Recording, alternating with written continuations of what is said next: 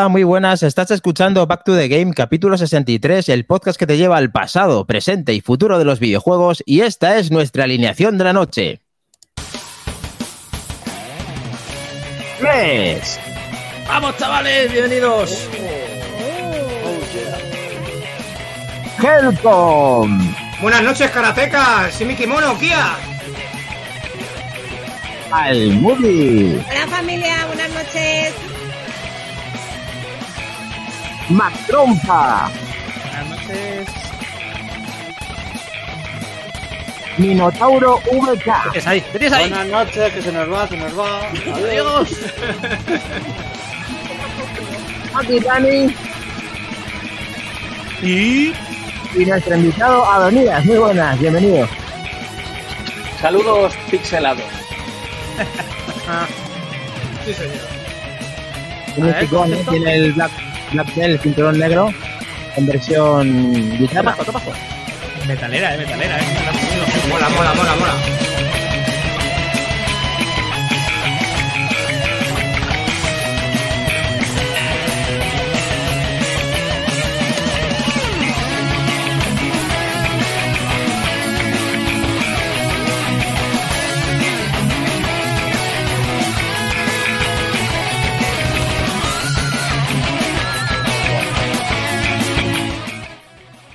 Maravilloso, Bueno, pues aquí suena- maravilloso.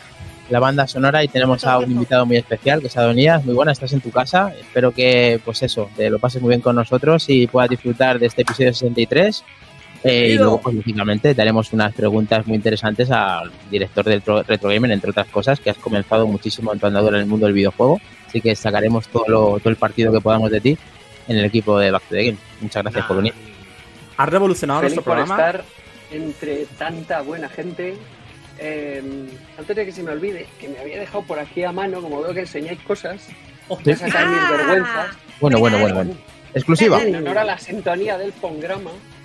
Ostras. Oh. Qué pasada. Qué pasada. Oh.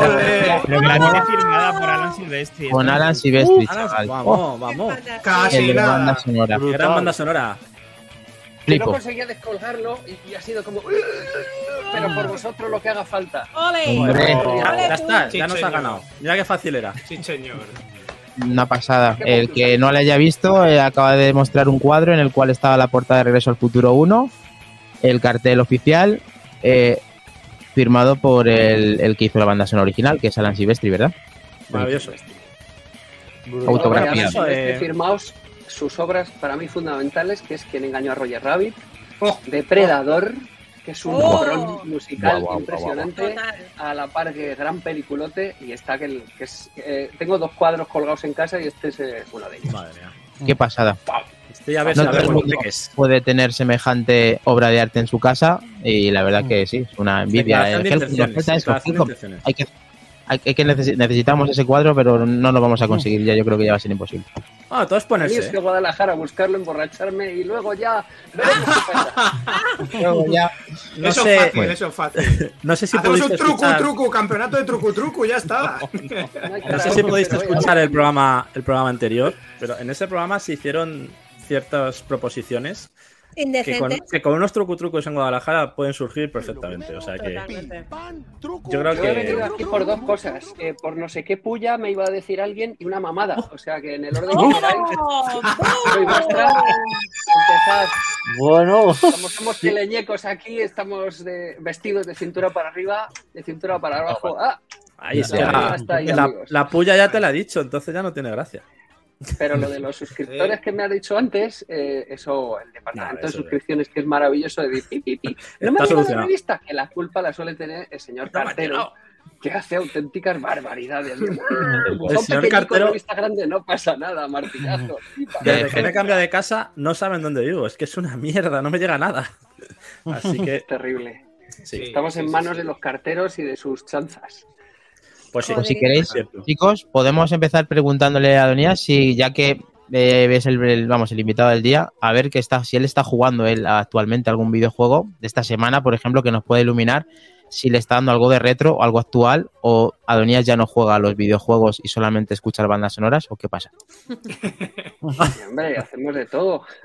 También y sobre todo bandas sonoras, pero ¿Mm? eh, no dejo de jugar a actual porque aparte que hago la sección de videojuegos de fotogramas Ajá. desde hace ya muchísimos es. años, o sea que por curro eh, juego actualidad y también por, por vicio, por querencia. Claro y sí. es verdad que le estaba dando al Resident 4, ¡Wow! el remake, Mm. que es mm, uno de mis juegos favoritos de siempre. ¡Qué bueno! Es que el remake que han hecho es brutal, pero mm, he parado de jugar porque yo que me mareo mirando una noria y todo lo que sean gaficas de estas que empiezo a ver chiribitas, pues me voy a esperar a ver si meten el parche este para las VR2 y Oh. me lo zumbo con, con las Qué bueno. porque creo que tiene que ser una, experien- una experiención. En condiciones. Eh, cine de terror, mi favorito, eh, mi género favorito, juegos de terror, ojalá hicieran mucho más de lo que hacen y creo que Desde luego. el Resi 4 Remake eh, con VR2 tiene que ser una, una experiencia. luego. que Sí. Muy buen título. Estoy jugando yo también. Estoy muy contento de la adquisición, pero efectivamente puedes reservártelo, aunque no sabemos cuánto tardarán en hacer esta versión VR, porque en Village han tardado mucho y a ver qué pasa con. Con el SRQS 4. Mm. Bueno, chicos, ronda rápida. ¿Qué habéis jugado? Mac Trompa, por ejemplo, ¿qué has estado dándole, aparte del rally con Kles que tenemos? Pues eh, yo le he dado el juego de la semana. He jugado un poquito más al de Last of Us en PC. Y estoy empezando a ganarle algo a Cres. No demasiado, pero algo le estoy ganando. En, del- en The Last of Us empecé, No- empezaste. No sé de qué hablas, porque no he corrido todavía, pero bueno. Sí, sí, pero te voy ganando Me estás ganando. O sea, me estás ganando un rally que no he corrido, vale. Bien. Ya, ya, todo llega. Todo llega. Esos piques, Uy. esos piques ahí, los Tengo puñales. que decir, he Bueno, visto tus eh, tiempos y tengo que decir que me va a costar. Cabrón. Vale, vale. Me da mal el, me da mal asfalto. Me da mal el asfalto. Las Tenemos eh, Mac Trompa y The Last of Us empecé. Perfecto. Vamos a ver si Helcom, aparte del trucu trucu, ha tenido para darle un poquito al mando también. He resucitado sí, sí. la PSP Vita. Ah, bien. ¿Cómo? Oh, ole. ven- pero véndemela. Sí, señor, sí, señor. Que de, ver, eso, Helcom. que, que de eso creo que algo de actualidad relacionado, ya lo comentaremos. Yo, Mm, aparte bueno. del truco truco y rebañando mi peregrinaje a lo Blasphemous, pues está con el truco truco, pero también jugando, que renové el Game Pass para terminarme el, el Atomic Heart, que estoy a las puertas del final, no lo destriparé, daré mis impresiones finales de lo que ya puede ser lo que me ha parecido en general, porque no queda mucho que rascar. Y a partir de ahí retomaremos, no sé exactamente con qué, porque tengo varias dudas en la cabeza. Bueno, y aparte del juego retro de la semana, claro. Cuidado, sí. Helcom. Cuidado, Helcom, que por aquí están dando una exclusiva. Mr. Solver, Ajá. después de jugar dos meses sin parar, 150 horas, no sé cuántas llevará, solo a eso se ha pasado a Tommy Hertz. Solver, Bueno, mis, mis 10 es para ti. Qué bueno. ¡Solvertado! ¡Solvertado! Un juego, un juego que se pasa en 20 horas, pero, ya sabéis, tardado nos, 150. Pero Solver, ya sabemos que mira hasta nos metáis con esquina. Solver, sabéis No, que no, Solver no, rebusca, No, no, no. es, Solver, bien. Te has pasado. Grande, grande campea porque todo, campea todo. ese juego, la Tommy Heart, seguro que lo ha hecho Solver porque hay unos puzzles, eh, son un estilo, una especie de mazmorras, por llamarlo si de se pasó manera. todas. Y sí, es que son De unos Solver se pasa todo. muy 54 horas, jodidos, dice, mira. muy jodidos. Recoges unos Bien, bien. cofres de mejoras de armas, pero la verdad que merece la pena y ahí está la rebañada de juego y el tanto tiempo de horas extra, claro. Pues ese aplauso para Solver y vamos a ver Minotauro BK con esas andaduras que ha tenido que se ausentó el podcast anterior. Con esas vacaciones, ¿te ha dado tiempo a jugar algo en este tiempo? Este No, yo Semana Santa Simulator. Valencia Street. Semana Santa Y no- Simulator. y, Vale, vale. por cierto, en su día, eh, no sé si conocéis, jugué al Bible Aventures de la NES. Oh. Biblia Adventures. Es un Bible juego de, sobre la Biblia para la NES que salió en su día. No sé si alguno lo habéis jugado. No, no, no. No he tenido el gusto. O coges No. a personajes bíblicos y vas ahí. Es un juego de plataformas. Pero Es verdad, ¿resucitaste, ¿no? ¿resucitaste o no? En esa le- ha salido en su día cada cosa que. ¿Verificado eso? ¿Verificado? ¿Eso lo tenemos verificado? ¿Es, Sí, es me así? lo pasé y todo. Fantasioso. ¿Va a ser tu Muy próximo aporte para el torneo, el Biblia Adventures o no? Lo tenemos No, no. verificado, perfecto. Kles, aparte del rally que tienes pendiente con Mac Trompa, a ver si nos dices Cabrón, el siguiente. no ni correr. si consigues ganar. Aparte del Black Belt, que sabemos que tienes puntuación registrada, que vamos a decir los ganadores. ¿Qué has jugado más, Kles? tu- estado de viaje, entonces eh, he tenido que dejar mis DayZ y mis cosas apartadas. Y tenía algo pendiente ahí en la Switch y he dicho, voy a, voy a darle cañita. Y me he pasado, son dos temporadas, me he pasado la primera. Yo creo que este además a, a Donías le va a gustar. Si le gusta el género de terror y lo retro, creo que es una buena combinación. Vaya, Sí, tienes vaya, gameplay. Perfecto. claro. ¿Qué tenemos? ¿Música? Por, por eso lo enseñaba en la intro. Este juego ¿Mm? que se hizo en Kickstarter, juego español de The Games Pedazo de equipo. Kitchen. Pedazo de equipo. Fue el juego que hicieron antes de Blasphemous. Helcom, tu gran Blasphemous. Bueno, pues qué decir de Sonar este suena muy que- bien, ¿eh? Y verse también. Bueno, la banda sonora que la he puesto yo aparte es del juego, ¿vale? O sea, es, es del Ah. propio juego. Vale. Y es un juego que se hizo, como digo, en Kickstarter por episodios. Eh, concretamente la temporada 1, que es esta, tiene cuatro episodios y fueron financiándose de forma separada, de manera que los cuatro pues formaban esa historia principal o esa primera parte que, que podemos jugar en esta, en esta edición. Aquí Wow. la edición que yo tengo, que es la edición Legacy, eh, tiene las dos temporadas incluidas, se venden por separado, pero en esta te vienen las dos. Y en total son unas más o menos 12-13 horas de juego, más o menos un hora por capítulo. Y es un juego en el que, bueno, recibes una carta de un amigo, un amigo antiguo del, del internado de, de pequeños, y muy inquietante, y tienes que ir a ver qué le ha pasado y empezar a investigar, pues, un poco tu pasado, ese club de ciencia y, de, y de, de lo oculto que tenéis de pequeños, pues que se os fue de las manos y ha generado ciertas repercusiones, y al final, pues, es investigar, mezclando siempre ese género de terror con con un poquito de Edgar Allan Poe, de Lovecraft, esa, esa Inglaterra del siglo XIX, esos escenarios oscuros y muy detectivesco también. Y muy chulo, la verdad que me está encantando. Llevaré unas 6 horitas, me pasa como digo la temporada 1 y me queda la 2 por jugar. Así que muy recomendable para quien lo quiera. Además, juego español, como decimos, financiado en Kickstarter y muy guapo. Qué, Qué guapo. bueno, tiene una pinta Me encanta. genial. Hay que, sobre todo, mantener el legado de las aventuras gráficas. Eso Por es supuesto.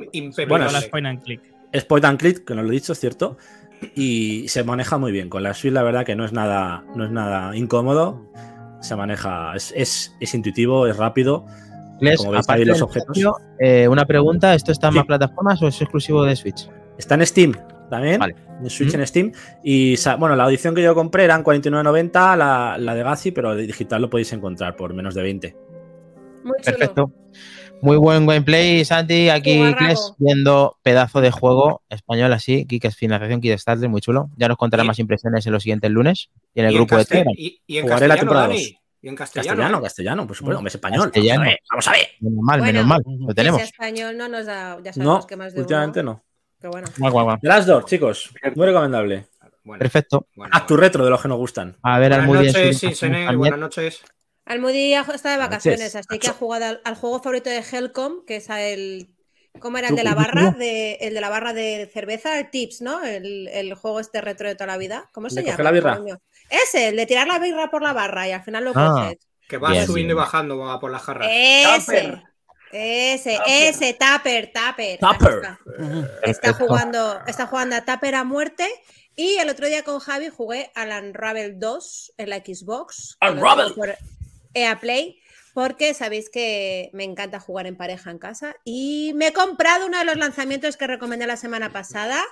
El, Ujú. Curse of the Rats, el Curse of the Rats para Xbox también para jugar con Javi. Si te gusta en pareja, juega al curso de Rats, también español. es. Eso que es, también El español. viernes pasado.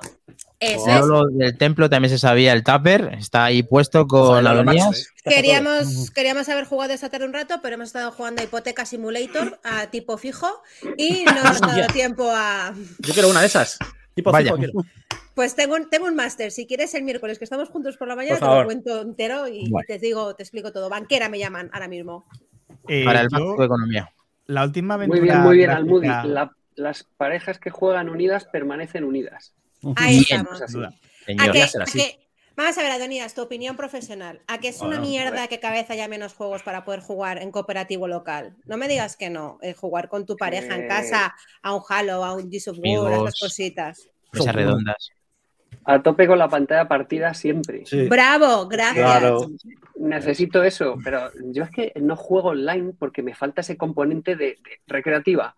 Tipo Claro, hermano, ¿le conoces? ¿No le es. conoces? Hostias. Claro. Pum, pum, pum. ¡Doble dragón! Falta Cooperativo, competitivo, pero siempre al lado, siempre cerca Claro. y con cerveza sin ellas, eh, pero Gracias. siempre eh, la cercanía física. Y Sí. efectivamente, juegos en pareja es que hay muy poco. Muy pocos. Efectivamente, y con lo que hay, es cierto que hay cosas majas, pero hay muy poquito. Muy Más poquito. partidas y más juegos cooperativos para jugar en el mismo, eh, en los mismos 5 metros. Ay, muy bien, muy bien. Gracias. Bueno, Totalmente. porque para eso tenemos el templo del arcade, eh, que nuestro amigo Lolo con otros eh, fundadores han conseguido este templo para que esto siga persistiendo, pero cuando no, las consolas que se preocupan de tener este videojuego que, te- que ha comprado Almudi o consolas antiguas, que ya para finalizar, eh, yo he conseguido ahora últimamente, porque han puesto muchas trabas en los juegos, en la Xbox Series S y Series X de de poder jugar y emular a muchos juegos eh, retro, como por ejemplo este Black Belt de la semana y esta nueva encuesta que vamos a tener en, en nuestro grupo de Telegram, estar atentos. Mm. Eh, ahora con el modo desarrollador que tenía pagado en su momento de, no sé si recuerdo, eran unos 11 o 14 euros, puedes hacer lo mismo y eso es lo que está haciendo este fin de semana. En vez de jugar, he estado un poquito más cacharreando con la. Series S y poniendo el modo desarrollador en la nueva eh, y he, he conseguido pues emular Wii con unos nuevos eh, Marios que han hecho de, de Mario Kart de- con otros personajes y la verdad es que me está entreteniendo con eso y ha sido una experiencia interesante en el fin de semana. Bien, Guay. bien, Te ha Maquinari, picado, bien. Muy picado el Maquinari. ¿eh? Bueno. Te ha picado el con los emuladores. Eh, Lo tenía ya, pero justo ahora en Brasil habían capado este tema y he tenido que hacerlo en, eh, con el modo desarrollador. Pero bueno, es una Sí. alternativa a darle potencia a nuestras máquinas, o sea que bien. Hay que, hacer, hay que hacer un report de eso, ¿eh? Maquindani, Maquindani, ¿cuándo te llevo mi serie S para que me hagas todas esas Pues mira, con el modo que he pagado me la llevas y, y te lo puedo hacer porque ya, ya que lo he pagado yo te lo puedo poner directamente a ti para que... A la carta, a la carta, a la carta. Maquindani, Mm. hemos presentado a nuestro invitado. Sí. ¿Qué Hemos presentado a nuestro invitado porque en la, en la Llevamos, llevamos 23 minutos de programa y no lo hemos presentado, tío. Sí, sí, le hemos Pero ni es presentado. de la familia. ¿Qué está, qué pasando, tronco? A ver. Que le hemos presentado, pero A ver, si ahora presentado Déjame que y luego... presente. Venga, presentarle que bien, claro, está aquí, presentar bien, está aquí el coño. hombre con nosotros hablando como uno más, pero claro, es nuestro invitado y no lo hemos Es, presentado. Eso es uno más, es uno más, claro que sí. Vino, vino por el se- vino por el karaoke y se quedó por la mamada. ¡Ah, Oye, oye, parafraseando a, a un Madre gran mía. personaje televisivo, soy como la pantoja, polla que veo, polla que se me antoja. Te Madre pones, mía. te pones en modo Sandro Rey y no acabas. Primero, Bueno, mira, a ver, has, has eh, conseguido que sea con este cuerdo hoy. Dinos quién, eh, danos una introducción de quién es Adonías, que parece que, o que no lo digan. A ver, es que claro, es un tío, es un tío reseñable. Quiero decir que, que no es aquí un colega que ha venido a vernos. Que hay que decir un poco también lo que tenemos aquí. Que Juan Venga. Carlos Caballero, Adonías. O sea, ese tío que es redactor jefe de Retro Gamer, que ha participado en la sección videojuegos de fotogramas, en programas de la cadena SER de música y videojuegos, en Mundo Pixel, en Superjuegos Extreme, en Retro, en Retro, Retro World, en la Madrid Games Week, en la parte de retro. Eh, ¿Qué más? Es que son la tienda Emere. eh, me dejo mil cosas, pero es que, joder, que es un tío de calado que, que lo llaman pionero, lo llaman Adalid de los retro en España. Ha hecho que los retros se mantenga vivo en este país y, y, joder, que eso es muy fuerte. ¿Qué le No, tenemos aquí? aquí, Yo no entiendo qué hace aquí. ¿Por qué? Por ¿Por eso qué está aquí. vienes a este programa? Pero, Con Cuatro estos cuatro, aquí. con, con estos cuatro tarados que somos. ¿qué? Ah, ¿qué haces- qué haces aquí, lo es que- a ver, explícanos, Adonías, porque eso está en papel Claro. así escrito, pero yo creo que empezaste la semana pasada, nada. Minucias. Eso, eso es ver. mentira, es verdad. ¿Has hecho todo eso? Y más. Cosas eh, que no se pueden contar y algunas que hasta se pueden contar y todo, pero me preguntáis que qué hago con vosotros. Vamos a ver, más Sí, trompa me dice el otro día. Pero si nosotros somos pequeñicos, somos no sé qué.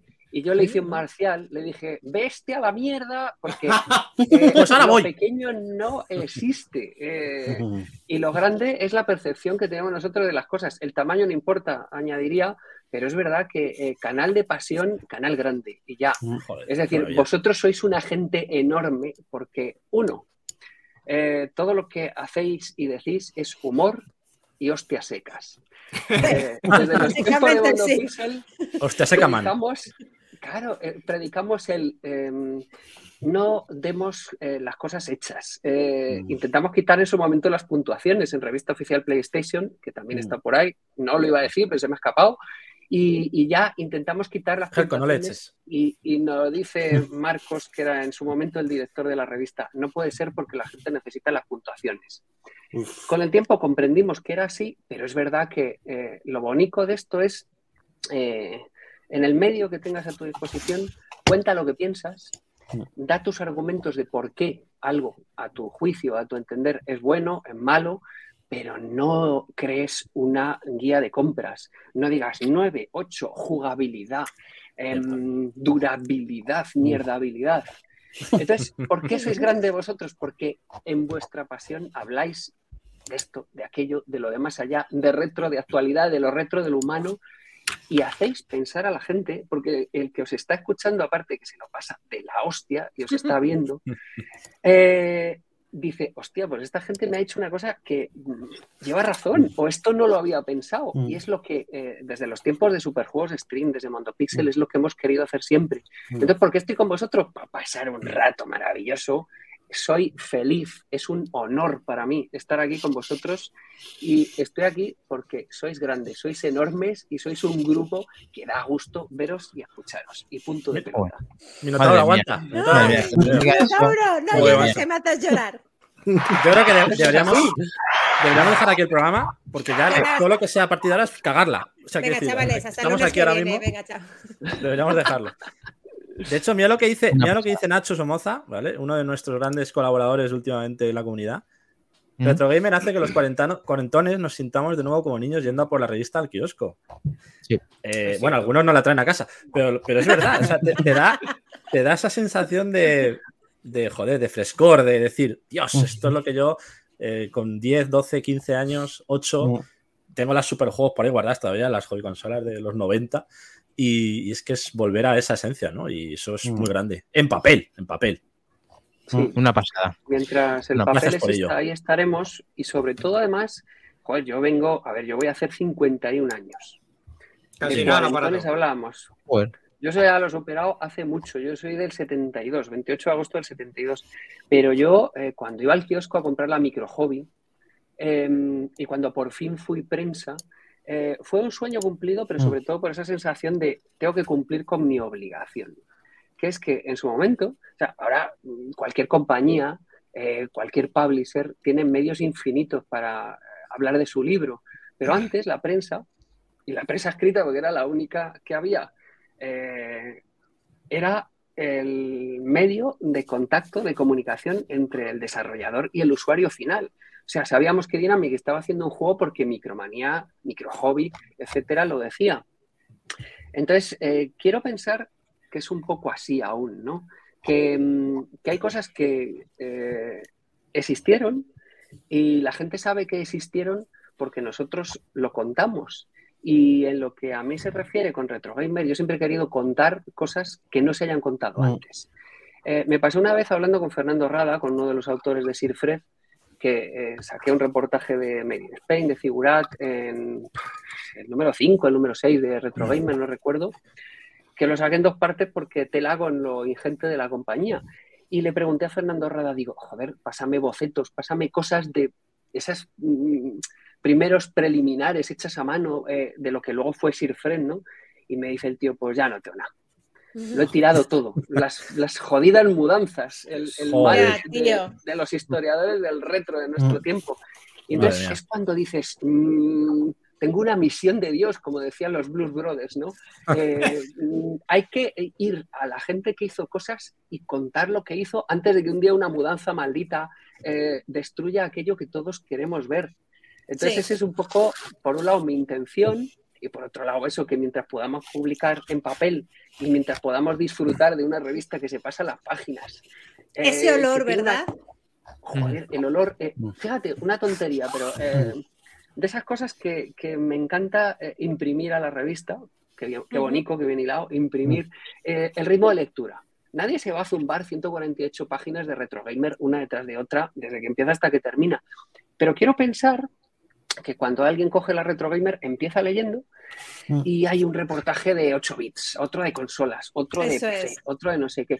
La variedad, y como en una película, que yo vengo también mucho del cine, pues que haya una cadencia que te lleva a un disfrute continuo, ¿no? Eh, no sé si un nudo, desenlace, etcétera, pero por lo menos, joder, que no sea un plomazo de decir, otro de lo mismo. eh, Claro. Y eso solo se puede conseguir Sí. en, una, en, en una- en un medio, en un libro, en una revista escrita.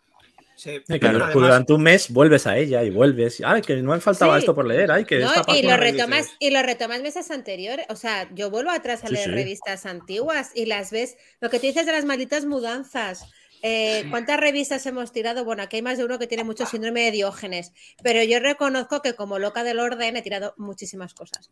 Y, y- pero me encantó cuando hacía la mudanza ver las revistas antiguas de cine, de Joder. videojuegos, tal, y decir, ¡Ah! pero madre mía, ¿esto qué era? Y cómo molaba y no sé qué. Y eso te, te toca ahí la patatita, la verdad es que es muy emocionante. Pues La verdad ¿Qué vas a Cuando decir, estás ordenando, estás ordenando al Moody y estás ahí. ah, Sí. Y lo coges así, haces. Y de Sí. repente estás hipnotizado, te has enganchado. y sí, sí, sí, sí, sí. Mm. ¡Anda, mira esto! Sí. Pu, pu, pu, Y dices, llevo dos horas recogiendo y lo único que he hecho es mirar esta revista. Leer la revista, totalmente. Sí, sí, Es totalmente de acuerdo, sí. Al final todo esto no se pierde porque hay un legado detrás entre, entre mucha gente eh, como tú eh, que hace posible todo eso y creo que hablo en nombre de todos en el que es un auténtico placer porque cada uno nos gusta de una forma, hemos seguido diferentes caminos que nos han unido eh, desde la era de oro del software español hacia adelante y eso tener la oportunidad de estar charlando contigo la verdad que nos hace mucha ilusión porque quién lo diría. Entonces, eh, chapo. Desde luego que sí. Yo estoy Yo feliz sí. de ver jovenzuelos como vosotros que le pegáis a los Jovenzuelos, me encanta. Mira, Mm. yo ya me voy a casar con este Coño, lo- señor que me llama jovenzuela. O sea, ya. Lo que soy. Enormes jovenzuelos. Enormes jovenzuelos. Jovenzuelos. Gente jovenzuela que juega juegos de jovenzuelos porque son atemporales. O sea, la temporalidad de. El otro día eh, me preguntan, la típica pregunta: ¿Cuál es tu juego favorito? Eh, en los primeros números de Retro Gamer en los que intervine, eh, teníamos una. Yo tenía una columna de opinión, luego todo eso lo, eh, quitamos o desapareció o, o dejó de estar ahí, ¿no? Pero mm, siempre decíamos: tu juego favorito de este número. Porque es que al final eh, yo, soy muy de alucinarme y decir, este es mi juego favorito. Y luego la semana siguiente o a, o a los cinco minutos estoy pensando... Este es el otro. Ya es Mi juego favorito de este número. Sí. Entonces el otro día me preguntaron y respondí Popeye. El ¡Oh! Popeye madre. Popeye, Wow. tío. Es, ¿no? Qué Que me parece un juegarraco de decir, es que llego y me engancho, llego y disfruto. Y es un Pac-Man, o sea, al final es Mm, coger puntos sí. o corazones y- Sí. y, y la Sí. magia de un juego que hoy día un chaval de 8, de 9 años o de un viejuno como yo está jugando ahí y ya está. Entonces, eh, vosotros perpetuáis la magia de los juegos clásicos porque seguís jugándolos y sobre todo, una cosa que a mí me ha gustado mucho siempre es descubrir muchos juegos que, que la gente no sabe que existen. No. Eh, Eso es recuerdo clave. los foros de Mondo Pixel que decíamos, eh, teníamos hilos abiertos de juegos eh, desconocidos de Game Boy Advance, de no sé qué, el Ninja Cop, el Bruce Lee, por cierto, dos juegos que si no habéis jugado Joder. de Game Boy Advance tenéis que jugar. Pues dices, coño, vosotros creo que cumplís también esa misión de Dios necesaria, de decir, este juego lo he descubierto, me lo han recomendado, un día probando cosas apareció y disfruté. Y lo Joder, el, Nos el. Kung Fu Master, el Kung Fu Master que Sí. nos descubrió Sí. Helcon, que no lo conocíamos, algunos, me pareció un juegarraco Sí. de la hostia. Mi top Incluso- 5 de, de la historia y La lo es que disfrutamos sí. un montón. O sea, que es que. Sí que sí. lo hacemos y además de hacerlo nosotros conocemos de los que nos dicen y también lo recomendamos y así es verdad que contribuimos en esa, colaboramos con esa comunidad de Back to the Game, pero bueno, entendemos entonces, Adonías, que, que Popeye es el juego que vas a proponer para el... Eh, quitado, Dale, dale. Popeye, dale, O Popeye. el, o el Bruce Lee. ¿Cuál va a ser el juego de, de la encuesta Ujú. para que completemos esa encuesta que está fabricando Mac Trompa en nuestro grupo de Telegram que ponemos ahora mismo el código QR si no lo tienes ya y podemos votar eh, ya el juego de la semana en el cual que ya sabéis que de forma individual recogemos la máxima Ah. puntuación y la vamos colgando en nuestro grupo para ver quién es el pues eso el ganador de esta semana como él lo ha sido en el Black Belt Mac Trompa nuevamente Mac Trompa Maldito vuelves a Mac renovar. Trompa. y Eh, maldito más trompa. Maldito Mac Trompa.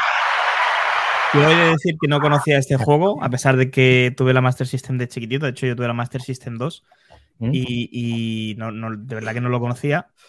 Maldito Nacho, que, que- que bueno que lo recomendó y sí. la verdad es que lo he disfrutado como nunca. tontonaba. Me he tirado, en este sí que me he tirado horas jugando para sacar esos 617.800 puntos porque cuesta la vida. sí Eh, sobre todo el jefe final. eh, es eh, potra que te lo pases porque yo al menos me lo he pasado una vez y he dicho hasta aquí. Hasta- Adiós. Bueno, pues ahí tenemos la puntuación del juego retro de la semana en Black Belt Master System propuesto por Nacho. En primera posición, Mac Trompa con 617.800 puntos. Nacho, el propio que casi casi se ha quedado ahí con el segundo con la plata, 604.300 puntos. Kles, nuestro Kles, 251.000. Y Helcom con 237.300 puntos. Pues un aplauso para todos los que habéis jugado. Muy bien, El chavales. Helco, Muy te quita el podium, cabrón. Te de- Y no, te, he sí. deja- te he dejado para que te ¡Vamos! animaras un poquito, hombre, que te veía de capa caída. Digo, a ver, al chaval que hay que darle ahí un ánimo. Cállate, que te le, he- te le he quitado la merienda. En la merienda Ah, del curro, visto, te he jugando en la PSP Go. Ojo, al emulador de Master System. Me Cuidadito. parece, me parece acojonante que te haya llevado a la PSP o algo. Me la he llevado, le he pasado por consigna. Me han puesto luego- la pegatina de seguridad. No te creo. Te lo Luego soy yo el cebao, ¿eh? Pero no digo nada. No, yo, nada. yo solo quería quitarle el podio a Helco, no quería ganar, que no me tiempo. perro. Objetivo conseguido. Esto, eh, de, de todas maneras, para si vuelve a pasar otras veces, y lo vamos a dejar todo hecho y comido, que ya he visto, al principio me costó, pero luego ya veo cómo va, vamos a dejar en el, en el Sí. canal de Telegram general una recomendación eh, de, de un emulador que se llama Fusión, que engloba muchas máquinas de Mega Drive, de- bueno, de Sega mejor dicho, y para que no haya este mismo problema y podamos jugar todos ¿Cómo los es? que quieran ¿Cómo es, participar y más.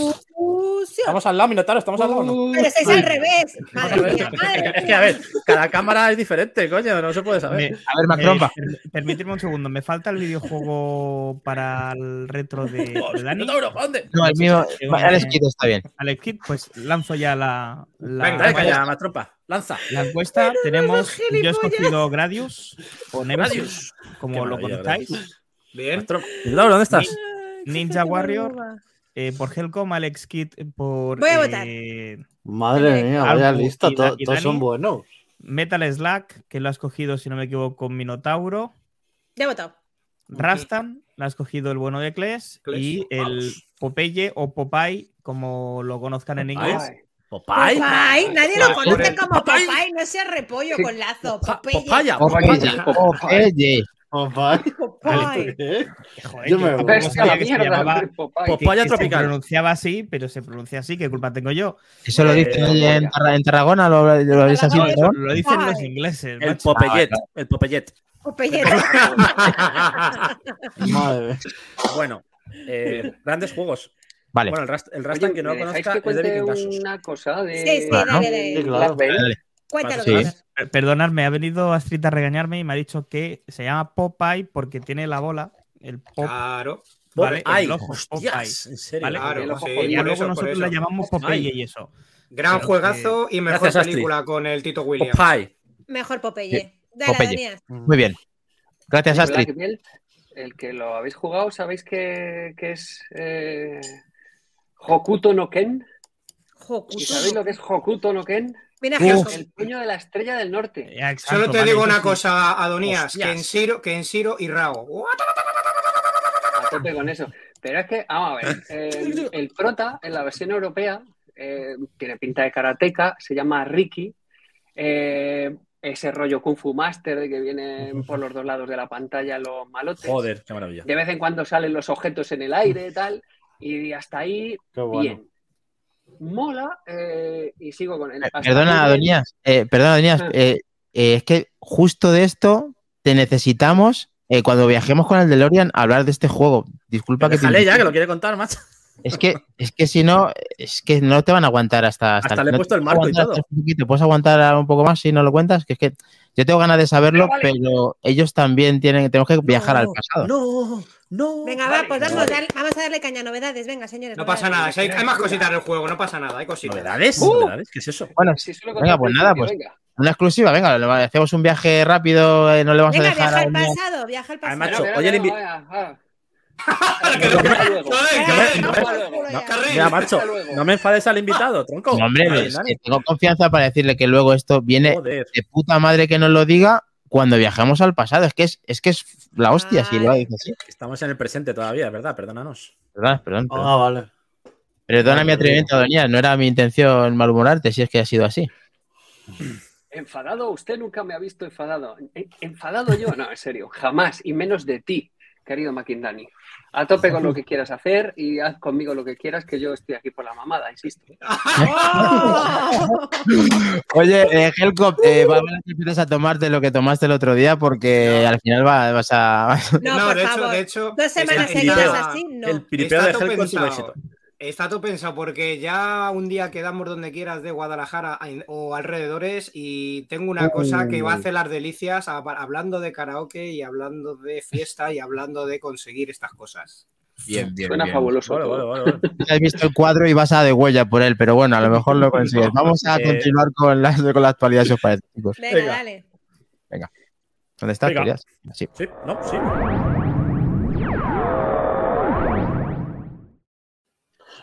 Noticias de actualidad. Bien, vamos cambiando mensajes. Bien, Minotauro. Joder, Ha sido. Es que ¿Cómo le tienes menos? tío. Ha sido un 360. Es que Dolby de menos. Venga, dale. ¿Qué tenemos? Pues vamos a empezar con un. Es que ya, ya me he ido a la olla. Eh, con un debate. Bueno, es un Debate. Os voy a lanzar un Bien. par de preguntas a todos, a, a Donías incluido, por supuesto, eh, sobre la, la- la publicación que ha salido, o, la- o el, digamos el rumor de la nueva consola portátil de, de Sony Uh, con nombre en clave Kulite o Kulite, como queráis. Eh, ¿Qué pasa con este rumor? Pues Insider Gaming y Tom Henderson, este insider tan, tan conocido, eh, han informado, y la verdad es que sus fuentes siempre suelen ir bien contrastadas, que en Navidades de 2024, es decir, el año que viene, podríamos tener nuevo hardware del ecosistema PlayStation. Nuevo hardware. Eh, se trata de una consola portátil que iría destinada a jugar a los títulos de Play 5 en remoto, algo que ya podemos hacer con el móvil, pero se haría con esta consola de forma eh, independiente. El informe, digamos que enfoca este modelo como, como juego en la nube, o sea, si no sería para, para juegos nuevos ni para juegos en local, sino todo enfocado al juego en la nube, requeriría ese remote play, esa función eh, que Sony quiere dar mucha importancia en los próximos tiempos y que lleva promocionando eh, bastantes semanas. De hecho, tengo aquí un vídeo. Vídeo, lo tengo por aquí, espérate. Además es que ha salido súper reciente esta noticia y Ahí. se saben muchos datos sobre ella. Es, es- es que no va a tener mucho hardware para moverlo en la nube, ¿no? Esto no va a tener un hardware. No, no le hace falta porque, como decimos, tira de nube. Eso sí, eso sí, requerirá ¿Ahí? tener la PlayStation 5. ¿Me oyes? Sí, sí, sí. Ahora sí. sí. Vale. Requerirá tener la PlayStation 5, es decir, no vale como hardware independiente. Tendrá una pantalla LCD de 8 pulgadas con 1080p de resolución y 60 frames por segundo. Tendrá gatillos adaptativos como el DualSense y las funcionalidades incluidas en este mando. Eh, pantalla táctil, como decimos, de 8 pulgadas con los gatillos y la respuesta áptica. Control de volumen, encendido, doble palanca, entrada de audio y, eso sí, como decimos, tendremos que tener el software PlayStation 5 original para poder jugar en remoto. Recordemos que para jugar actualmente en Remote Play a la Play 5 tenemos que tenerla en standby, no puede estar apagada, porque si está apagada no podemos acceder a la consola de forma remota. Como si ocurre en la Xbox con Xbox Cloud Service, en el que sí que podemos jugar en la nube sin necesidad es. de la consola original. Aquí no, aquí necesitamos tener la Play 5 conectada en standby, no tiene que estar encendida, pero sí que en standby. Y lo que hace este, este dispositivo es acceder a esa consola de forma remota en la nube para poder jugar a los juegos que tengamos. Las dos preguntas eran, primero, ¿creéis que este dispositivo es necesario, teniendo móviles, tablets, ordenadores y demás? Segunda, eh, ¿creéis que debería enfocar Sony el mercado más a una PS Vita 2 o a una consola más independiente? Y tercero, ¿Microsoft debería meterse en este mercado con algo No, similar, como no hizo Logitech hace poco con el servicio de Xbox Cloud? ¿O no es su guerra? Ahí lo dejo. Pregunta, Adonías, ¿te atreves ya con las tres preguntas? Eh. Podéis, ir, podéis contestar a una si queréis para no estar Vale, pues Yo- eh, sí, hombre, claro, a tope. Eh, no creo que ni Microsoft ni Sony se quieran meter en este charco, porque ya hace mucho tiempo ha habido consolas portátiles muy buenas, no de Nintendo, y todas las compañías que se metieron en ese jaleo se dieron cuenta que eh, enfrentarse a Nintendo en su campo eh, que mejor y, y más domina eh, es pegarse un ostión. Sí. Eh, Sí. Yo recuerdo cuando la gente de fotogramas fuimos a la presentación de Vita, ¿Mm? Una de las últimas grandes fiestas del sector. No vi ni una Vita, por cierto, yo fui ayer a comer y bien, bien, bien. verdad, esto es así, pero em, cuando días después ya tuvimos una presentación B a un círculo reducido y tal, dije, "Ay, qué consolón, qué maravilla, es que un maquinote y aún así, pues a máquinas inferiores, eh, pero con juegos maravillosos, con un marketing, con un el mercado portátil, lo domina Nintendo, pues al final Nintendo se lleva el gato al agua. Y no Sí. creo que ni Sony ni nadie se quiera meter en ese charco. Dicho lo cual, en mi caso creo que lo mejor hoy por hoy es esto, que Ese es es el de Razer. Ese es de cualquiera Razer, ¿no? Sí, sí, Ah, los mandos. que Para conectarlo al iPhone.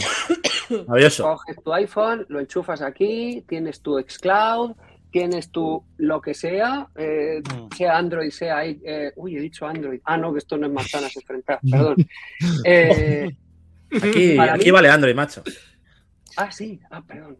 Pues eso, que vale. esto es una vía para mí para jugar portátil muy chula, para jugar eh, a juegos en la nube. Y de verdad que, en mi opinión, no creo que nadie se quiera meter en un campo donde ya antes ellos mismos se han pegado un buen zambopazo. Sí, eso Sí, también. No sé si he contestado las tres preguntas o las he resumido en una o en media. Pero perfectamente, eso es perfectamente. el asunto. Apoyo bien, tus palabras al 100%, no Sí. voy a decir más. Yo lo A resumo súper rápido. Una Wii U de Sony es lo que van a sacar. Eh, una, una, una PS Vita 2 es un ostión si la dejan morir igual que la 1 siendo una gran máquina. Eh, y totalmente innecesario y veremos cómo tiran los servidores. Es que no hace falta. Lo que pasa que clean, clean, clean, clean. Yo creo que Sí. está un poco pillada Sony en ese Mm. sentido. Bueno, a todo el mundo nos ha gustado eh, tener la consola portátil de verdad que sea la de sobremesa en versión portátil. Yo soy, por eso tenemos Minotauro y yo una Steam Deck. Eh, también he probado todo, diversos eh, mandos como el que ha enseñado Adonías eh, de, este, de este tipo y al final es una experiencia que a día de hoy no termina de ser, para, para mi parecer, o con Xcloud o con las maneras que yo suelo jugar en cuanto a red, no las he visto todavía propicias para desentenderme de la consola, así para quitarte un poco el gusanillo. Pero sí que me gustaría que entraran en materia Xbox. Una cosa es lo que me gustaría. Se de sobra que Microsoft no está en la No guerra del. VR, creo que no está, ni tampoco está en la guerra de las consolas portátiles. Me gustaría que estuvieran las dos. En cuanto a lo que está haciendo, es verdad que todo va enfocado a que la nueva tecnología en cuanto a conectividad, eh, vamos a tener seguro en el futuro lo que era Stadia, que justo ahora se acaba de ir hace unos meses, pero efectivamente que todo va abocado a que dentro de nada eh, consolas como la que pretende sacar Sony probablemente sea el futuro de, de parte de los videojuegos cuando quieres estar fuera de casa como Xcloud eh, funcionando al 100%. A día de hoy no lo veo porque no está funcionando al 100%. Es una pequeña reflexión personal. Por aquí, Adonías, te pregunta uno de nuestros seguidores en el chat, Solver1, guion bajo uno, mejor dicho, eh, que si estuviste en la presentación en los medios del juego El Padrino, que de Electronic Arts allá por el año 2004, aproxi- 2004 perdón, aproximadamente. Ojo, Pues ojo la pregunta. ¿No? No estuve, no estuve, no, no estuve en esa con presentación. alguien. A lo mejor la... nuestro gran Solver, suscriptor número uno de Back to the Game, no, ya es- ha cerrado ahí en el, en- no sabemos por qué me haces la pregunta, pero parece ser que Eso. no estuvo allí. Eh, Razón no por sé la cual. Solver, ¿por qué la pregunta? Solver, tú sigue probando, macho. Alguna habrá estado. Tú prueba. Pero por alguna razón en la pregunta. prueba, prueba, prueba uno más. Estuvo, no, estuvo, estuvo realmente, Adonías estuvo en el rodaje de prueba cuando la primera de Hostia la primera de Depredador 1, que en el traje iba metido Van Damme, ahí estaba Adonías. ¿Sabes qué pasa? Que se ha pasado a Tommy Hers y no sabe ahora qué hacer. Pues voy a hacer preguntas. Puedo preguntar Se cosas. habrá confundido con alguien No, porque él está muy puesto en casi todo. Mira, está hablando de Need for Speed. Speed está. Need for Speed, mi gatito favorito. Ah, Macho, tres se intentos. Más no, ¿eh? Tres Venga, la tercera Sí, se ríe con nosotros, es de los nuestros. Eh, quizá Venga. está haciendo hasta un chiste. Eh, queremos contestar al debate que ha propuesto Sí. relacionado ¿Falta con? PlayStation. ¿Cómo ha dicho? ¿Cómo se llama el nombre en clave? ¿Cómo ha Bueno, Vale. pues contesto. Eh, Mastrompa, ¿tú has dicho algo Sí, o no? no, yo Pues venga, eh, a, a la primera pregunta eh, no, a la segunda opino como Helcom. El, el único que no Helcom. vio que la PSP Vita era un, un el mejor consolón portátil que podíamos tener eh, fue la propia Sony. Si ellos mismos no creen en su producto, no se puede hacer nada. Juegos como Killzone O sea, es que, por favor. Eh, o, o cualquier God of War me parecen. Bueno, qué deciros. Y, y- y nada, que, que si quieren equivocarse otra vez haciendo mm, unir una consola portátil a tener una PS5, si lo que quiere hacer es vender PS5, adelante, pero la portátil la dejen tranquila. Muy bien, más trompa. Muchas gracias. Eh, Minotauro, ¿has dicho algo? Hemos dicho que, que decimos lo mismo que Donías, Mino y yo. Sí. Vale. Pues yo nada, yo, yo tuve la eso. PS Vita. Sí. Que en paz descanse. Yo fui idiota porque la vendí. Y la Ah, quiero no, yo la sigo vez. teniendo. Bueno, si es que la, no, no se Vale. puede quitar la, la careta, la clestoma, no se puede quitar la careta. Eh, la quiero de vuelta, cabrones. Eh, eh, Es verdad, eh, tiene razón Min the Game que yo que la PS Vita en su día valía, valía para Play- jugar remoto Play 4, pero iba un poco. No, eso. no iba bien del todo. y PS TV, ¿os acordáis de la PlayStation TV? Sí. Que era una Vita hecha en una cajita como una Raspberry, pero bueno, que, que las cosas no funcionaban bien por parte de Sony y Helcom yo creo que le falta también por eh, aportar a, a su sabiduría respecto al mundo del, del portátil, que con la conexión a internet no le gusta ni un pelo porque lo quiere todo físico. Es Contacto físico. que eh, ocurre una cosa, igual que con las revistas, que tiene cierto carisma y cierto toque a tenerlo entre tus manos, todo, desde el sistema hasta el, el título, eh, y al final es, lo hemos hablado en otras ocasiones, en otros podcasts, eh, el tema de la elección y que no vaya todo evocado a todo conectividad y tema online, porque a mí me pasa como a mías. Quitando cuatro juegos puntuales que he jugado con amigos online, pueda ser Diablo 3 o lo Diablo 2 o World of Warcraft, no me gusta. Prefiero estar con alguien ahí eh, o jugar incluso solo al final. Pero que se quede ese sistema, ese ecosistema como algo estándar, me cuesta mucho pensar que va a ser el estándar. Será, será seguramente cuando me quede pillado en, eh, atrás en el tiempo y me quede con esas partes de las consolas y de ahí en adelante pase día de ellas. Sí, de Uy. hecho, cuando juegas al Diablo, juegas solo y no avisas. O sea, que entendemos que te gusta lo de jugar solo. Vaya. Vaya. Vaya. vaya. Bueno, pues seguimos Onan- con la encuesta del juego de la semana en la Bueno. cual tenemos un 100% el Alex Kit por solamente cuatro votaciones, así que os animamos a que sigáis. eso no eh, está bien. ¿No? No. ¿Ves? Oh. Has actualizado hace 20 minutos, yo creo. No, no, lo acabo de dar. No, no, eso no está bien. Eh, Ah, mira, ya lo tenemos, esperar. Sí, se ha actualizado.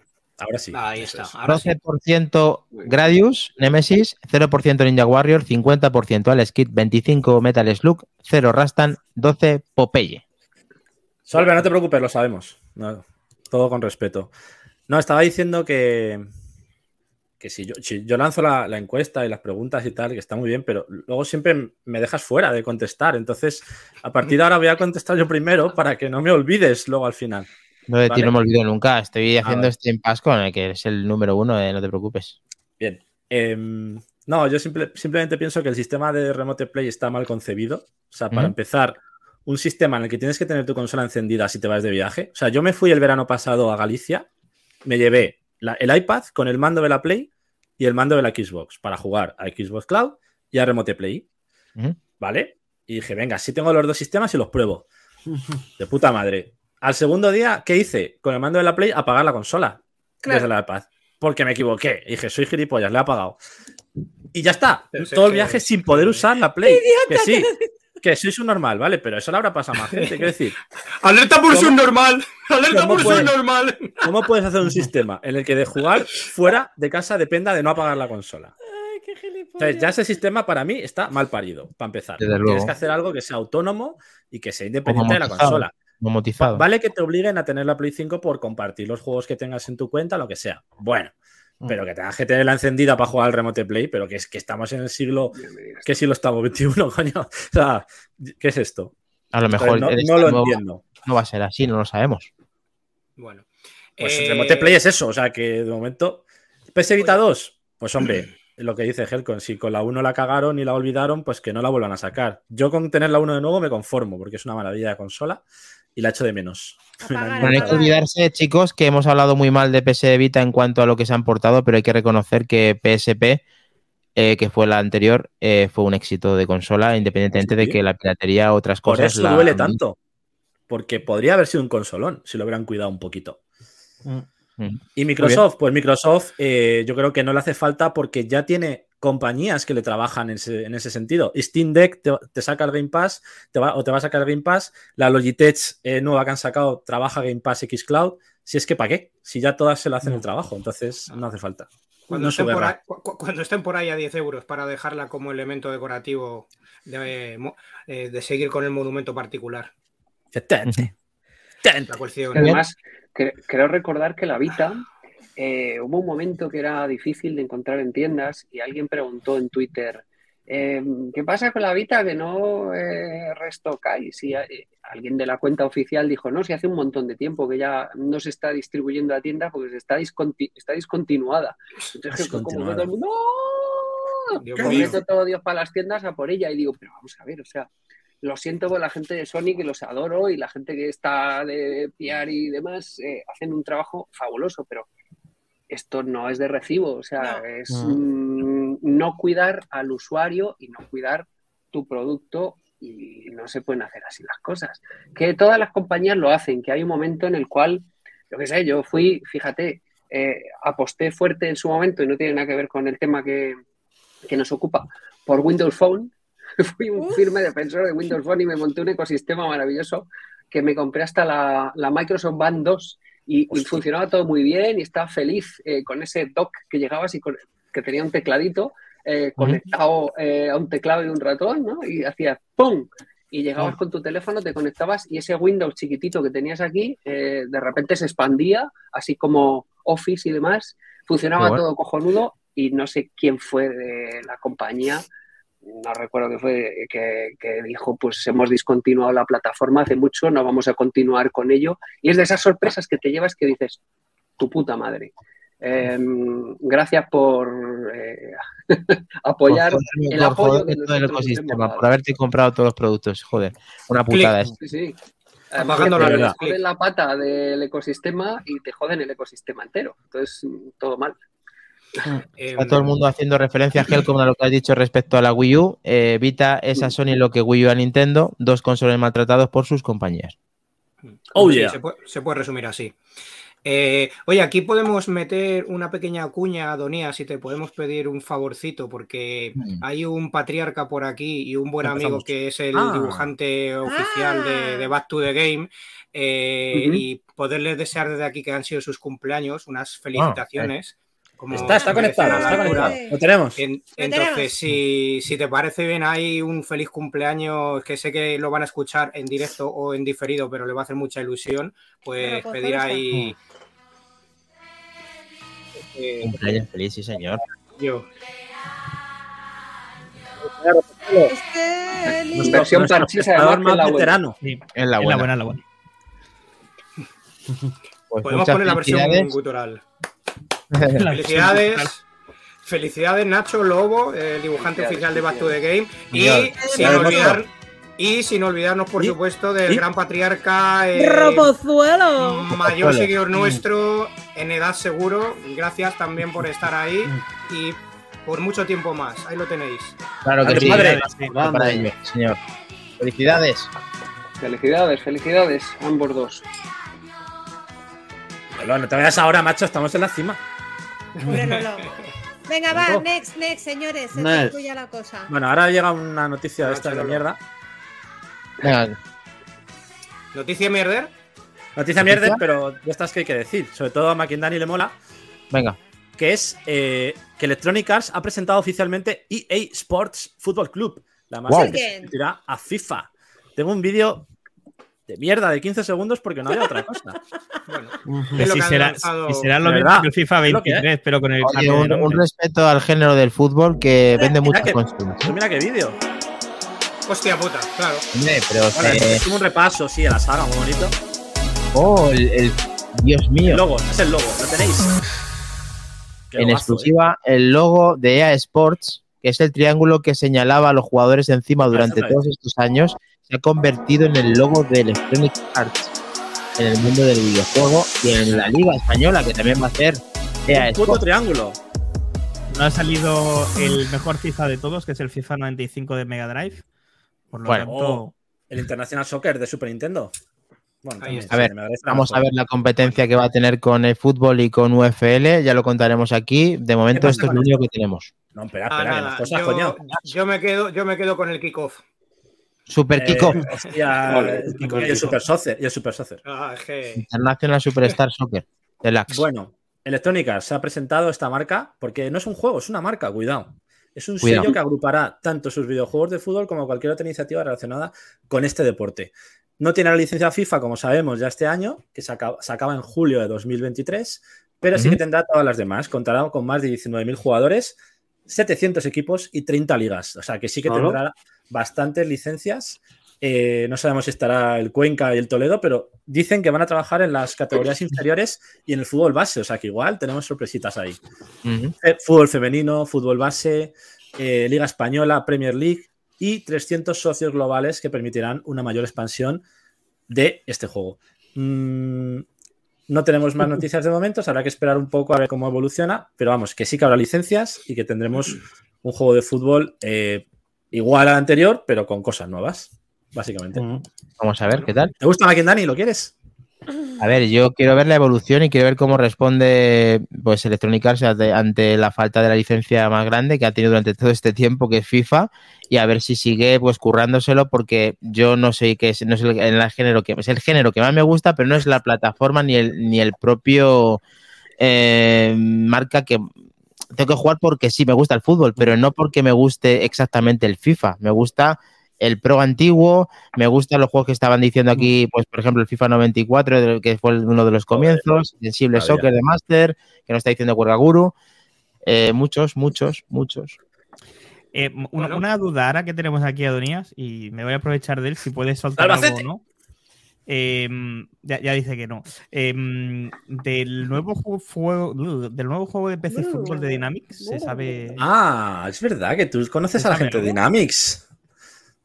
No he caído. Ainz, Exclusiva. Va- vaya Ay, marrón, Puedes vaya decir que marrón. no, ¿eh? Puedes No, decir que no. no. O sea, Una exclusiva. es que es que muchas veces hay tantas cosas que no se pueden contar, pero en este Pues no caso lo es digas, que no lo el nuevo. PC Fútbol no es de Dynamic. El nuevo PC Fútbol, pues es que no. lo- la marca la tiene otra gente que no es eh, Pablo Ruiz y, y es un poco putada porque Claro. al final.